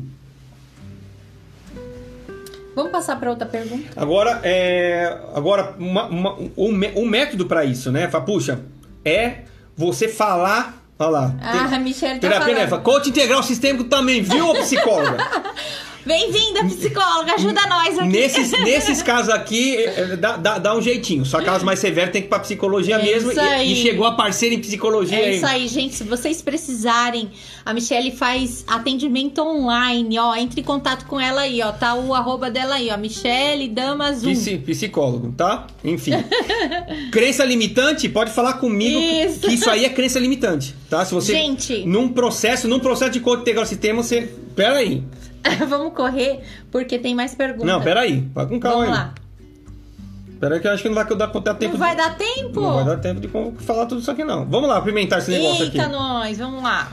O que fazer para apimentar a, a vida sexual do casal? Gente, peraí. É, antes da gente falar a respeito disso, eu gostaria de entender essa questão de apimentar. É, Vamos, gente, vamos pensar assim, é, né? Dá peraí. um, dá um up, né? É. Dá uma. É, porque assim, é, eu, eu, eu tenho um pouco de. Vamos dizer assim, eu não gosto muito dessa expressão. Porque eu acredito que esse momento, né, é um momento lógico, né, de prazer para o casal, mas é um momento de cumplicidade, é um momento de amor, né, um amor prático. E, e- e isso é uma construção diária, isso é uma construção com os anos, né? E isso a gente vai, é como uma casa que a gente vai colocando tijolinhos todos os dias. Então, é, quando você realmente é, cai na mesmice, é porque realmente você não tem cuidado de, dessa área. E essa área é uma, é uma área que a gente precisa é, cuidar. A gente tem que zelar. Eu sempre falo para o Mário, né? É uma plantinha que precisa ser regada, é uma plantinha que precisa ser podada, é uma plantinha que precisa ser, às vezes, colocar um adubo, um adubo nela, é, às vezes a gente tem que mudar ela de lugar, né? A gente colocar ela num lugar diferente. Já tá falando algumas Né? dicas aí, ó. Então, assim, é, apimentar, não precisa apimentar. Você precisa o quê? É, cultivar. Você precisa melhorar. Você precisa dar é, atenção. Você precisa priorizar. Você precisa. Ah, que mais, amor? A gente precisa valorizar. Os homens vão me entender. Os homens vão me entender. Fala aqui, ó. Cara, Eu falei a parte das mulheres. Isso. Cara, o que que, o que que vai? Filhão, você quer dar uma animada a mais, dar um up nisso? Quer? Porque apimentar pra mim é dar um up, é dar um, né? Primeiro, né? Quantidade sem qualidade Não rola. não rola. Mas assim, digamos que você quer dar um up, vamos lá. Homens vão me entender. Cara, uma lingerie, uma lingerie bonita. Sim. Investe, né, cara? Tu quer um negócio ali, né? Meu, investe. Investe. Eu, tá lá, compra uma, uma roupa, sai, vai pra um hotel, entendeu? Ambiente diferente. Cara, coloca aquele som especial, né? A música que ela gosta. Isso, você tá entendendo? Captou? Então, assim, ambientes, lugares, sabe? Aquele. Sensações diferentes. Justamente. Cheiros diferentes. Isso, justamente, cara. Ou aquela, aquela, aquela coisa é, de instinto que pode ser aquela um pouco mais rápido, mais rápido, rapidinha, tal, tal, tal, mas que seja bom para os dois, sabe? É esse tipo de coisa. Só que é o seguinte, homens, homens, cultive isso. Já manda um bilhetinho dois dias antes, vai preparando o caminho. O caminho, meu irmão. Cara, né, não, né, passa aquela alfazema vocês, as mulheres, elas, elas, elas se ligam muito nessa questão de nessa questão de cheiro. Cara, fala uma coisa diferente. Cara, eu também compro uma cuequinha, aqui é furada, né, meu irmão? Entendeu? Bota beca, tava para um ambiente diferente, faça coisas que vocês estão não, Ouça, né, o que o outro não estão também. habituados a fazer. Isso é muito visual, por isso que eu tô falando do homem. É visual, uma lingerie, roupa, elas sentem, sentem cheiro também, ou seja, ou seja, faça algo, alguma coisa diferente, seja pela, até pela quantidade. Ah, não. Ah, sexo, ah, eu gosto, mas não faço não. Entende? Então, assim, é bom que a gente já tá pra lá das Tá terminando. Ah, já, tá, já. tá, é, tá, tá deve, deve, as crianças devem estar tá dormindo agora. Sim. então o que acontece?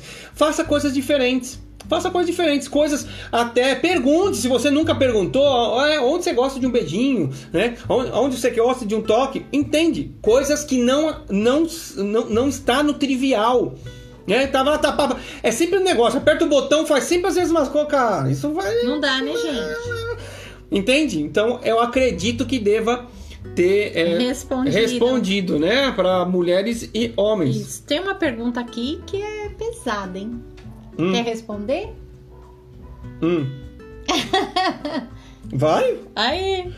Como cortar ah, essa, essa, essa aqui é, é guinzo. Essa, como, é faca guinzo. Como, como cortar o cordão umbilical com a família? Ei, compra uma guinzo, nem sei se vende, e é decisão, corta. Ah, tem que cortar, gente. É sério, porque senão não tava escrito. É? Deixará é? o homem, seu pai e a sua mãe e, ó, iniciar. Vaza. Né? Ó, Ele é outra família. Experiência, ó, experiência. Não falamos lá de que algumas decisões que nós tomamos lá atrás não foi tão assertiva? Sim. Então, assim, como nós casamos. Muito jovens. Jovens, jovens, né? Eu fui morar é, num, numa casa no mesmo terreno do meu pai. Cara, eternamente grato ao meu pai. Certo? Ficamos muito felizes. Ficamos muito felizes. Ficamos 12 anos lá. Entende? Só que olha só, fisicamente nós estávamos no, no mesmo, ambiente.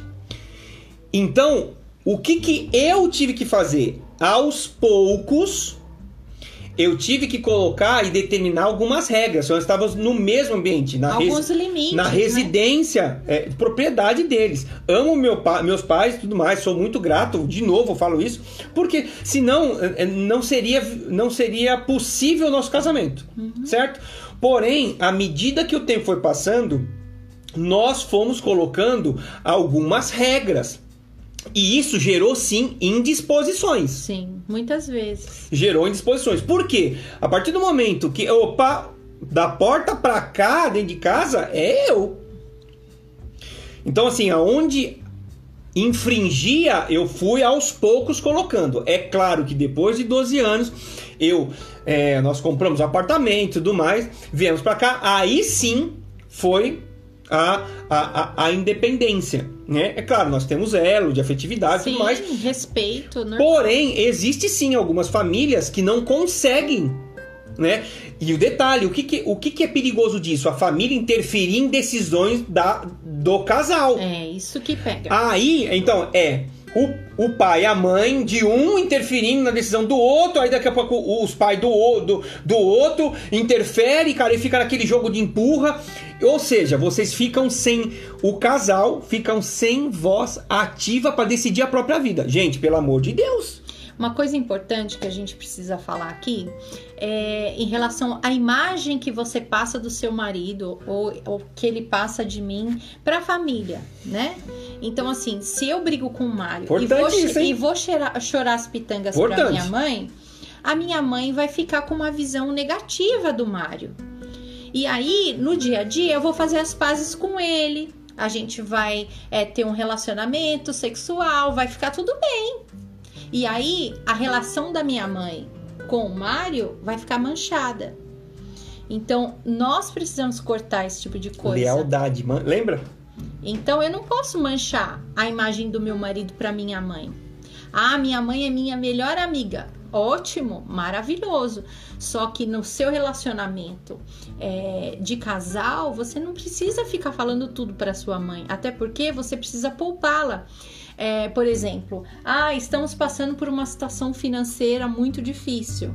Ah, estamos é, endividados. Se eu sei que a minha mãe vai sofrer com isso, que ela não tem é, é, maturidade, é, não, não é maturidade, mas é que minha mãe não, não, não está preparada emocionalmente para vivenciar isso, eu vou, Adriana. eu vou poupar minha mãe. Eu não preciso falar isso para ela. Eu vou falar superficialmente. Eu não vou entrar em detalhes para que a minha mãe não sofra e para que eu não manche a, a, a, a imagem do meu marido. Imagina eu chegar para minha mãe e falar assim: o, Mário é um vagabundo, ele não trabalha, eu tô passando necessidade, não tem uma lata de leite condensado na minha casa, só tem arroz feijão. Imagina se eu chego com essas palavras para minha mãe. A, mãe, a minha, mãe vai falar: o Mário não presta. Com o que, minha filha casou? Aonde que minha filha tava com a cabeça?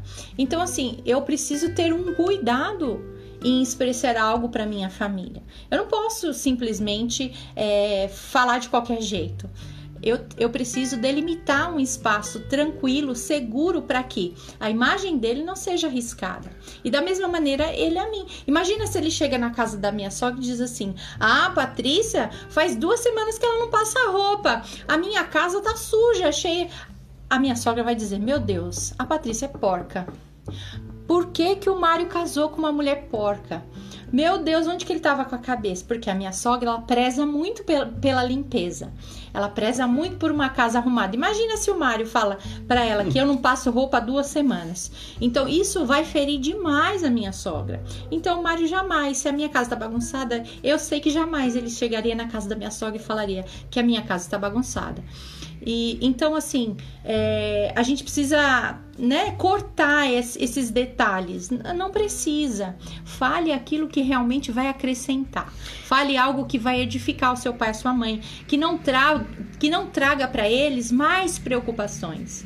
Né? É lógico que é, há casos de, por exemplo, ai mãe, eu, eu tô precisando de ajuda Casos, né? Casos críticos, extremos, claro, claro. né? Que você sabe que o seu pai e sua mãe nunca negarão Sim. ajuda para vocês. Então, aí são casos que a gente vai abrir, né? No caso de uma doença, no caso, ah, eu tô passando fome, não tem como a gente não é, é, não dizer. Mas a gente, coisas triviais do dia a dia, a gente pode poupar os nossos pais a nossa família de, de desses assuntos. Não precisa, né? A gente vai, com- vai compartilhar aquilo que vai enriquecer, aquilo que vai edificar, aquilo que vai fazer bem, né? Até para o convívio de todo mundo. É, só pra finalizar, é, até, até os vícios emocionais, né? Se é, é, tá muito, né? Um na casa do outro, esse Isso negócio. não é bom, Assim, gente. Vai visitar o pai, claro, é gostoso, né? Enfim, quem não gosta de estar lá, né, na, na casa do pai, né? Então, mas que esteja na sua agenda, que você queira isso, Exato. sabe? Você recebe uma ligação, não, vem pra cá que eu só quero. Aí se você não vai, fica naquela situação, tá errado isso aí. E outra, quando começa a fazer mal, é quando você entra naquele ambiente a qual é a matriz, onde tem uma série de crenças. Talvez, né? Eu, quando me reúno com a família, eu já tenho um tom de voz alta, cara. E aí a voz aumenta, Ai, tal. que grita, meu irmão. E aí você, você começa, cara, mas eu tava meio que livre disso, porque você tá se afastando daquele ambiente, né? De algumas coisas boas, mas também de algumas coisas que tão, não são tão boas assim. E aí você, opa, você, hum, aí eu pisei no, pisei no tomate. Às vezes você, você, você Excede. você acaba, porque você também, querendo ou não, você busca isso. Busca tá lá. Ah, se se não, não liga, você que, você que liga. Entende? Aos poucos eu, eu, eu fui. Não é que eu tô falando, gente, eu amo meus pais de paixão e tal. Só que vocês. você, quem fez essa pergunta precisa dessa independência. É Pra natural isso, isso. eu vou recomendar pra vocês, assistam a pregação do pastor Cláudio Duarte, que ele fala de famílias expansivas e famílias aglutinadas. Então vocês vão entender o que, que é isso. Tem, tem família que gosta de estar tudo, todo mundo junto, né? E tem família que é cada um na sua. Então entenda ali o seu ponto de equilíbrio, Ah, essa aqui, né? Rápido. Procure lá no YouTube lá é, uma pregação do pastor Cláudio Duarte. Essa aqui, eu vou responder, essa disso. aqui eu vou responder rápido, hein, ó. Seguinte, ó, como lidar com uma crise financeira na família? Duas coisas importantes. Duas coisas. Tá endividado, querido? Não tem outra saída, tá? Ou você arranja mais dinheiro, ou seja, trabalhe em outro emprego, Trabalhe ou mais. trabalhe mais, ou empreenda, em- né? Algum, de algum jeito, Faça ou acontecer. coloca algum mais alguém da sua casa para trabalhar, para gerar res- renda, certo? Ou diminua as suas despesas, corte custos. Simples assim. Eu sei que não é tri- tão trivial, porque gastar faz parte da emoção. Você sabia que a sua compra é 80% emocional? Você só usa os 20% da sua razão para o que justificar a sua compra. Então assim, sabe aquela, sabe as mulheres? Ai, passei na Marisa. Ai, aquela bolsa, mas tá pela metade do preço. Ai, Não é um, posso viver sem é um, isso. é um achado. Você não precisa Eu de não posso viver sem você isso. não precisa de bolsa. E aí o vendedor fala: olha, tá acabando, hein? Não, mas eu não posso daqui sem. É totalmente emocional. Porque o Cognitivo tá falando que você tem bolsa em casa. É a mesma coisa o homem. O homem, não, porque agora eu vou vender o carro, eu vou vender isso, eu vou vender aquilo, agora eu vou, vou empreender, pegar todo o, o tudo que eu tenho, inve- investir nisso, tal, tal. Por quê? Porque um colega falou de uma oportunidade e tal. Racionalizou, não racionalizou. Quem que vai racionalizar? Depois, mais pra frente, a gente vai fazer uma live disso que a gente vai mudar algum- alguns. A gente vai mudar algumas coisas que. nem Gente, nem isso. tudo razão que é o homem, tá? É o homem. É verdade. Enfim. Gente, isso daí, é, essa questão financeira é causa de Divórcio. divórcio, assim, em, em potencialidades muito grandes. Gente, isso pode acontecer com qualquer um de nós. Agora é o seguinte. Eu vou falar. Dinheiro Quem- é muito preocupante. Quem gente. tá nessa situação, vou falar pra você, é esforço. Se vocês quiserem live sobre essa, sobre essa questão, clica aí no, no coraçãozinho pra gente. Aí põe uma carinha explodindo aí, não sei como que o Mário fala. É, quando. É, se vocês querem Serve explodindo. é, uma live a respeito disso, digam pra nós, manda direct pra gente. A gente prepara pra vocês. Pra finalizar essa questão aqui, saiba que vai ser esforço. Sim. Por quê? Você tem que manter a casa e ainda tem que pagar a dívida. É. Tá com dívida em banco, esse negócio todo? Você vai começar a quitar as dívidas por onde? Pelas mais pesadas, pelas que mais onera, pelas que tem um, um imposto maior. Um, um imposto não, um, um, acréscimo maior. Isso. Tá? A Bíblia diz assim: é, andarão juntos se não estiverem de acordo. Então, se a gente não tiver de acordo, a gente não consegue andar junto. E assim, o poder da concordância é muito importante nessa área, gente. A gente precisa andar na mesma direção, porque senão a gente não constrói nada. A gente só Somos apaga junto. incêndio. A gente vive apagando incêndio. Então a gente não tá aqui para apagar incêndio, a gente tá aqui para construir. Então é, é importante vocês andarem na mesma direção. Se um cair, o outro vai lá e levanta. Eu já caí várias vezes e o me ajudou a levantar. Na última vez, sabe o que eu fiz? Quebrei meu cartão de crédito. Nunca mais. Juros, isso aí, Tati. Entendeu? Fugiu a palavra. Ó, quebrei meu cartão, acabou, gente, porque eu não tenho, é, não tinha consciência, não tinha. é, o meu emocional não tinha pra isso. Então, se vocês quiserem live a esse respeito, escreve aí pra nós, tá? Manda direct aí, perguntas, a gente faz uma live pra Ó, vocês. diquinha de comportamento pro casal na área financeira. Meus queridos, se vocês dois for extremamente emocionais, vocês vão ganhar muito dinheiro, mas vão gastar dinheiro igual água. Mais pra frente a gente aprofunda. Mais pra Se vocês quiserem live nesse respeito, mais fala pra pra frente nós. a gente aprofunda isso. A ideia é que vocês equilibrem. Por exemplo, eu sou mais. certo? Então, assim, o mais emocional ele tende a gastar mais. O mais controlado ele tem. Então, assim. Eu um gosto ca- de gastar dinheiro. uns, uns controlam as despesas, outros são mais aptos a ge- gerar receita, fazer dinheiro entrar. É isso aí. Depois a gente aprofunda isso. Tati, um beijo pra você, Tati. Ixi, meu Deus do céu. Vamos, Vamos rápido aqui. Ahn, como reverter situações de falta de carinho e afeto? Cara, não va- vamos esgotar isso aí. É comunicação. Sim. Fala e detalhe. É, vocês têm que saber a linguagem de validação um do outro. Se tá faltando carinho, é que talvez o outro também está sentindo falta de ser querido. E fala, gente, não fica esperando, né? Então, por exemplo, ó, a falta de carinho, por exemplo, uma pessoa que sente o amor através do toque, Fala, me dá um abraço. Fala. só que por. É, então comunica e o outro também. Será que o outro. Às vezes o outro gosta de receber presente, ele se sente amado é, recebendo presente. Só que você nunca dá presente também. Esse aqui também é comunicação, é entendimento, é autoconhecimento. Isso aí, a gente, a gente vai, nessas lives, sequência de lives daqui de, de relacionamento familiar, a gente vai falar disso aí também, tá? Beleza. Vamos lá, vamos que vamos. Qual foi o primeiro. Eita pau! Qual foi o primeiro presente que você deu pra Patrícia? E o primeiro que ela deu pra você? Rapaz, Você lembra, amor? Ó, agora vai rolar DR aqui. deixa eu ver. Eu lembro o que que eu te dei primeiro. Foi perfume? Não. Brinco? Não. Não. Ah, já te dei tanta coisa, meu. Não, primeiro ele tá perguntando. Ah, eu não sei, não lembro. Você me deu um ursinho. Ursinho. Lembra?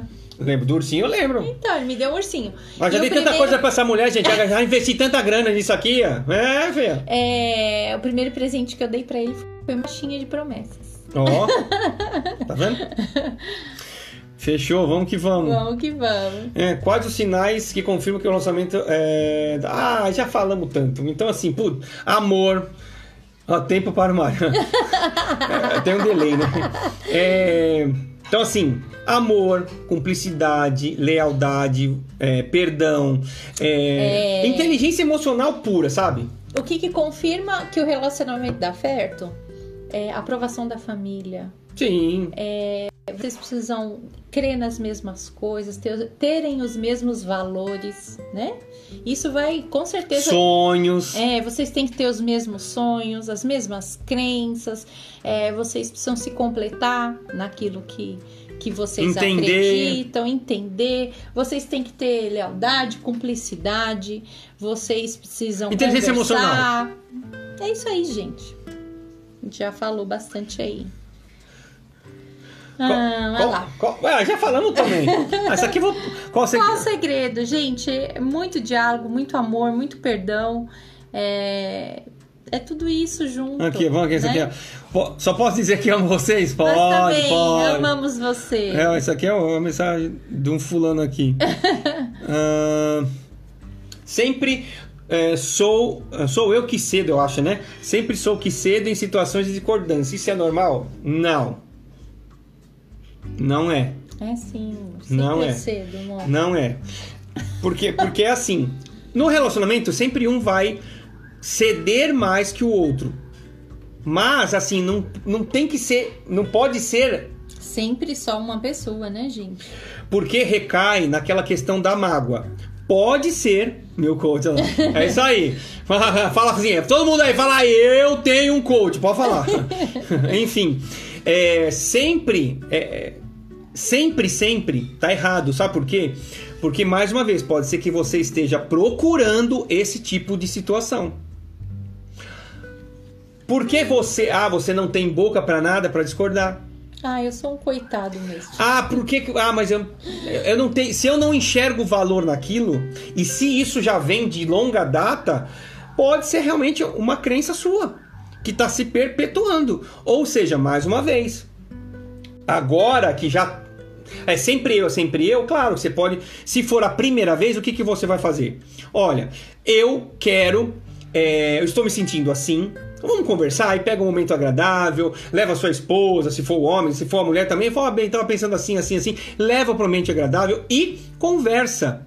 Olha, eu tô. Fale dos seus sentimentos. Ah, Claro que sobre esse aspecto de ceder, você faz a sessão E logo em seguida, nos próximos dias, você já tem essa conversa. Fala, olha, assim, assim, assim eu vejo. Mulher é mestre nisso. Vai pegar na DR, vai trazer todas as 10, todas, todas. todas as, se, as sessões que fez, as 10 últimas que fez. E fora, eu tô me sentindo assim, assim, assim, nessa relação assim. Eu acho que essa, essa medida foi tomada errada, essa outra também foi tomada errada, assim, assim. Cara, me sinto assim, estou me sentindo assim, e ver a reação. Pode ser que se, se no passar do muito tempo continuou com isso, você vai ter que falar um pouco mais grosso. Só que começa falando agradavelmente, expondo os seus. Sabe por quê? Porque tem coisas num casamento que você vai ter que cortar pela raiz. Isso eu não suporto. Isso aqui eu não tolero. Isso eu não aceito. Um caso é, no nosso caso aqui, folgado. Isso aqui eu não tolero. Não tolera. que mais com a palavra? É, a gente nem usa, eu até esqueci. A gente não gosta de falar. Folgado e quê? É minha obrigação. Minha obrigação. Você tá entendendo?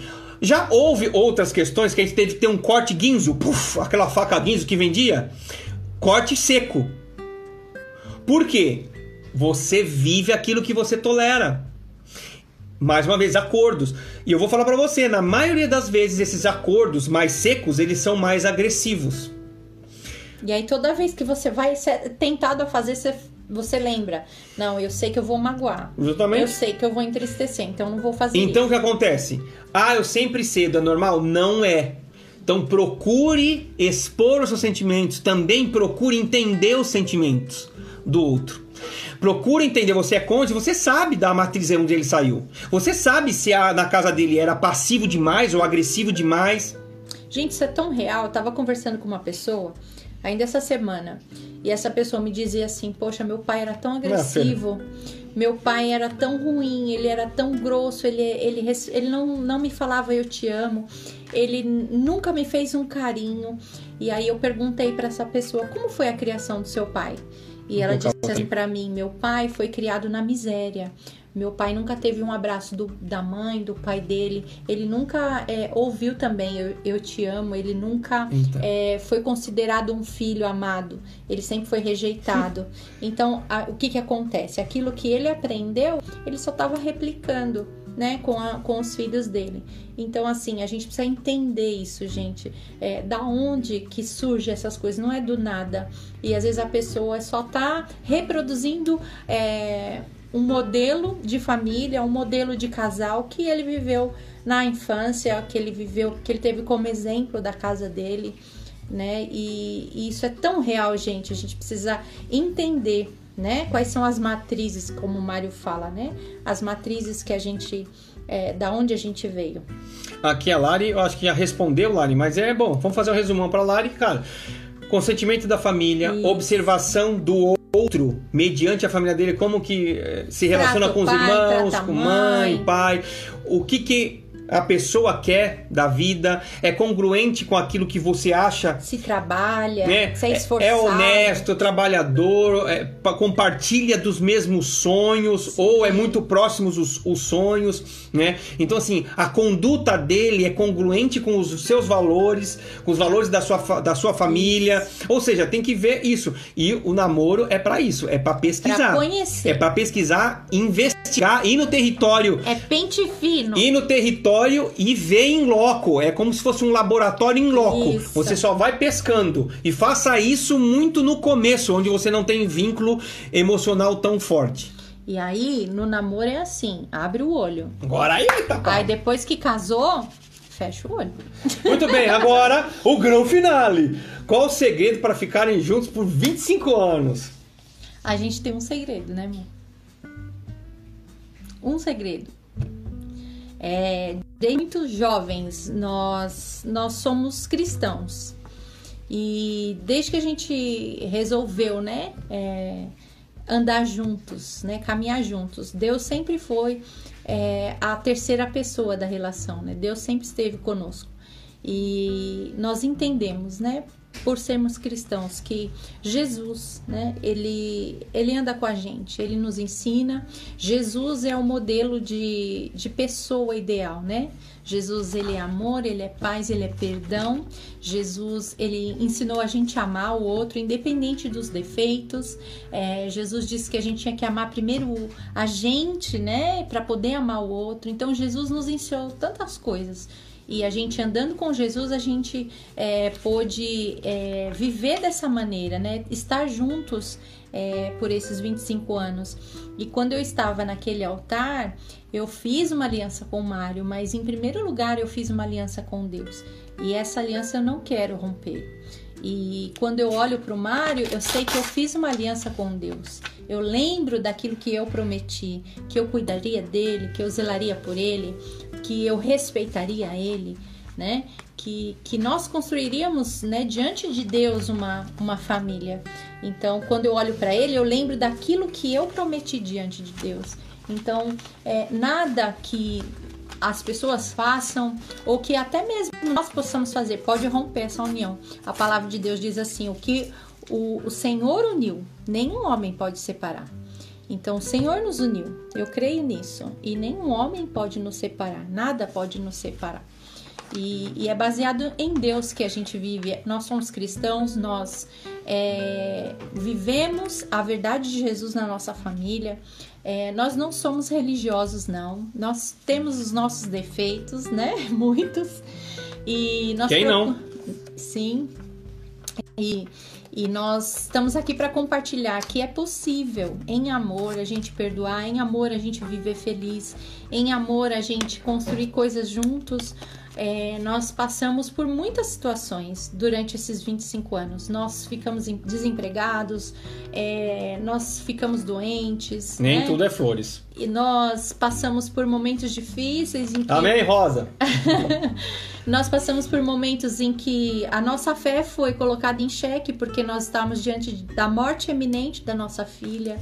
É, nós já tivemos. Depois é, te conta, pega outra live pra contar essa história. Tá? Nós já tivemos diagnósticos de morte, de. de é, eu já tive um diagnóstico de não poder ter filhos, e eu tenho dois filhos. Então, nós vivemos milagres, nós vivemos é, assim, de não ter o que comer e Deus bater na nossa porta com um carro cheio de comida. Então, nós já vivemos isso e a gente sabe que quando a gente coloca a nossa vida diante de Deus é, e confia nele para viver é, para viver junto é, isso é possível isso é possível. Então se você quer ser feliz se você quer ter um lar de paz que seu lar seja um refúgio para você e para sua família convide Deus para fazer parte dessa aventura aí junto com você, assim como nós fizemos há 25 anos. E Deus, ele cumpre o combinado com a gente. Ele não nos abandona, ele vai com a gente até o fim. É, vamos ver se vai, você consegue, você consegue ver talvez invertido, né? Tem aqui, ó. Aqui você tem o marido, aqui você tem a esposa. Mostra pro pessoal do Face também. E aqui você tem Deus. Aqui, ó. Vamos ver aqui, ó, tá vendo? Marido, esposa, tá meio divertido, mas acredita no que eu tô falando. Marido, esposa e Deus. Isso é a nossa crença. A gente sabe que a, a, a, a espiritualidade ele é, ela é muito importante para nós. Então, dentro da, do que eu creio, que nós cremos, nós cremos, Deus é, é de extrema importância. Né? Ele é a base fundamental que faz, que rege todo, tudo isso, de você perdoar, de você compreender, de você ser empático, é, os princípios é justamente isso, né? Tudo, toda a tecnologia, toda a ciência, tudo se remete àquilo que é a palavra de Deus. Né? E tudo que eu falo aqui, toda a ciência que eu estudo, tudo que isso, cara, não tem, se reverte em, em, em, em palavra que já está escrita. Em fé. Justo. Então agora é viver, viver a abundância, porque a abundância ela começa, quem já está aqui faz parte do Level Up, começa em espiritualidade em Deus, depois o, o seu cônjuge, depois os seus parentes. Parentes é o que, que é? É pai, mãe, cônjuge, pa, família, cônjuge é família. Os teus filhos, a tua esposa, o teu esposo, isso é família. Parente, uma vez que você casou, é papai, mamãe, teus irmãos, uhum. os tios. Mas também tem um lugarzinho. Tem os teus amigos, tem o seu lado social, o teu hobby, teu. Enfim. Né? Uns faz bolo, outros gostam de jogar bola, outros. Enfim. Né? Calma. Tem também o pilar de serviço, servir aquelas pessoas que não têm com as mínimas condições. Estou falando dos pilares de uma vida plena, que todos nós somos dotados, capazes para vivermos isso aqui. Uhum. Sermos, ou seja, estou falando dos outros, servir aos outros, aqueles que não têm verdadeira condição. Você pode, ah, mas eu não tenho condição financeira, dou o seu tempo para aquele necessitado. Dá aquilo que você pode. Enfim, outra, meu, a tua área profissional, a tua área intelectual, o que você tem estudado, a, o teu emocional, o teu financeiro, meu querido, presta atenção. Existe uma abundância que já foi conquistada para todos nós. Amém. E se nós não estamos vivendo uma abundância em alguma área da nossa vida, eu falo, tem alguma coisa errada. E se tem disfunção, é porque existe dor. E aqui, nesses conteúdos, você é chamado para consciência de que precisa consertar algumas coisas, que não adianta nada, a história deles é bonitinha, tá, tá. você tem que sair daqui com uma decisão com decisões, cara. Eu vou implantar, poxa, achei isso aqui legal, isso aqui eu preciso, aquela palavra. Vocês têm que colocar em ação alguma coisa. Não adianta só ouvir história, porque o meu conteúdo ele não tem nada de motivacional. É claro que escutar as histórias dos outros motiva, mas eu preciso ativar você, porque existe uma abundância que já foi conquistada. Então, por favor, você resgate isso. Viva plenamente. Viva plenamente, porque já está conquistado. Então, ah, é o financeiro. Vai atrás, busca ajuda. Eu tô aqui para isso. Ah, mas eu, meus relacionamentos com o filho. Prepara prepara, prepara que eu, meu, essa parte de família eu tô fazendo um curso que mais para frente vai libertar muita gente. Então prepara, já tô adiantando para vocês, vai ser desse nível aqui pra muito mais. mais profundo. Vai literalmente desbloquear tudo que a gente tá falando de, de merecimento, merecimento, dor, trauma vivido no passado. Cara, aguarda, aguarda. Por quê?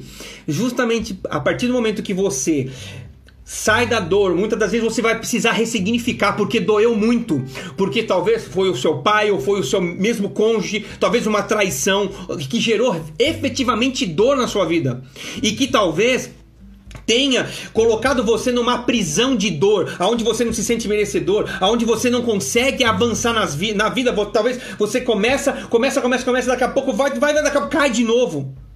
Entende o que eu estou querendo dizer? E isso tudo são dores do passado que acontece. A Michelle, não sei se a Michelle está aí, ela sabe do que eu estou falando. Precisamos ressignificar muita coisa, precisamos ajustar muita coisa, precisamos perdoar muita coisa para que a nossa vida deslanche. Precisamos doar muita coisa, porque mais é, é, é melhor, melhor é dar, dar do que receber. E talvez a gente tenha.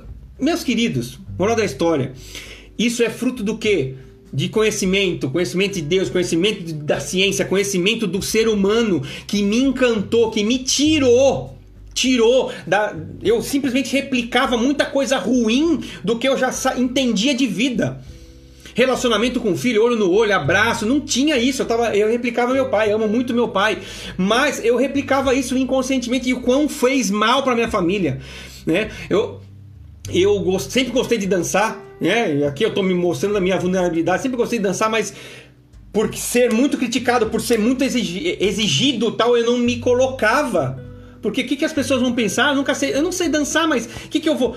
Ou seja, isso travava várias áreas, não só da, da, da, da dança. Eu sempre gostei, mas o que, que tem que haver? Pois é, são coisas pequenas, porque você eram coisas que estavam adormecidas no inconsciente que me causou transtorno, mal, dor, que fez com que eu não prosperasse. Hoje, eu já tirei um monte de carrapicho. E é isso que eu quero fazer com você. Hoje a minha vida é muito mais plena do que três anos atrás, com todos esses entendimentos. E é isso que eu quero levar para você. Amém. Pro seu relacionamento familiar, pro seu casamento, talvez pro seu futuro namoro, noivado. Então, meu querido, acredite, acredite. é, nós, pela graça, nós somos. É, é, temos esse poder de acessar a abundância. Essa abundância está disponível para nós, para você. Então pense nisso, que você pode sim alcançar ela na completude. Na completude. E busque isso. Ah, Mário, mas eu vou conseguir ter 100% de tudo? Pode ser que, pode ser que não. Pode ser que não, porque você não consiga. Né? Por, pela dureza dos nossos corações, pela dureza do nosso intelecto, enfim. Mas busque, porque isso é legítimo. É legítimo. É, quero terminar essa live. Quer fazer as considerações finais? É, é uma coisa que a gente é, falou aqui, né? Que, gente, tudo é pelo amor, né? Se a gente amar verdadeiramente, né? É, tudo vai valer a pena. Então, assim, se você ama, lute, não desista né? Não desista, creia, isso aí. É, invista, melhore, é busque, busque conhecimento, busque ajuda. Mude você primeiro. Mude o resto muda tudo. É isso aí. E se a gente tá junto aqui, né? Porque a gente buscou melhorar um pro outro, né? E para que a gente também agradasse a Deus. Então, é, é só isso que eu queria dizer para vocês. Agradecer a todo mundo que entrou aqui, que deixou um joinha pra gente, que deixou um beijo. Facebook também, né? É, obrigado, pessoal que tá aí assistindo a gente. É, deixem pra gente um feedback dessa live. Manda lá um direct, manda uma mensagem pra gente. Se foi bom para você. É, se você achou que faltou alguma coisa a gente falar aqui, manda também. Se vocês quiserem mais também, digam aí pra gente, ah, a gente quer mais, é, sugiram pra gente outros temas, né? Responda gente... os stories lá quando a gente pergunta. É isso. E se foi bom para vocês, gente, é, é, falem pra gente, né? É, a gente quer desejar um excelente fim de ano para você. Aí eu quero desejar. O Mário continua aqui com vocês, mas um excelente fim de ano, que seja realmente um, um ano, um finalzinho de ano aí com saúde, né? Com, com bênçãos e que o ano que vem seja muito melhor para todos nós, em nome de Jesus, né? Porque Ele quer, Ele quer isso para nós, tá? Muito obrigada, gente. Valeu. Gente, seguinte, ó, agora para quem tá aqui no Facebook, o Facebook também, eu vou, eu vou deixar a, salve, a, a, é, a live salva, tá? Ah, e vai vir uma capa, tá? Então vai ficar no feed. O que, que eu peço para vocês fazerem, tá? É uma maneira de vocês, se vocês gostaram desse conteúdo, de vocês é, propagarem isso. Duas coisas eu vou pedir para vocês. Vocês vão colocar o aprendizado de vocês aqui no meu perfil Mário Pinheiro Oficial. Isso. Coloca um aprendizado. Dá um print aí na tela aí, vocês estão vendo a é. gente. É. Dá um print aí. É, e compartilha. Vai, dá um print agora. Dá um print agora. Vamos fazer uma pose aí, vai. Aí, gente, valeu. Posta e marca, marca, marca, marca Mário Pinheiro Oficial. Na, no, no feed, coloca um aprendizado que você teve. E detalhe, vai ficar salvo essa live no meu IGTV, Mário Pinheiro Oficial. Se fez sentido para você e você quer que esse conteúdo chegue a, a, a, a pessoas. Opa, peraí. É, se você quer que esse conteúdo chegue para mais pessoas, pessoas importantes para você, compartilha essa, é, esse vídeo, esse IGTV, que vai ficar quase duas horas, a pessoa vai ficar até meio assustada, né? Mas compartilha, ó, assiste isso aí, cara, que é, é bacana, é vai legal. ser bom para você. Compartilha porque isso você me ajuda. Né? Isso. A chegar a essa, a é, essa voz, chegar a outras pessoas, tá? Então é isso, gente. Beijo no coração de vocês. Foi Obrigado, muito gente. bom estar aqui. E a próxima semana, deixa eu ver, dia então, tá, próxima semana eu tô aí. Na semana do Natal não vou estar, tá, não, tá? Mas na próxima semana eu tô aí. Beijo. Fui! Tchau, gente. Valeu. Tchau, pessoal do Face. Tchau.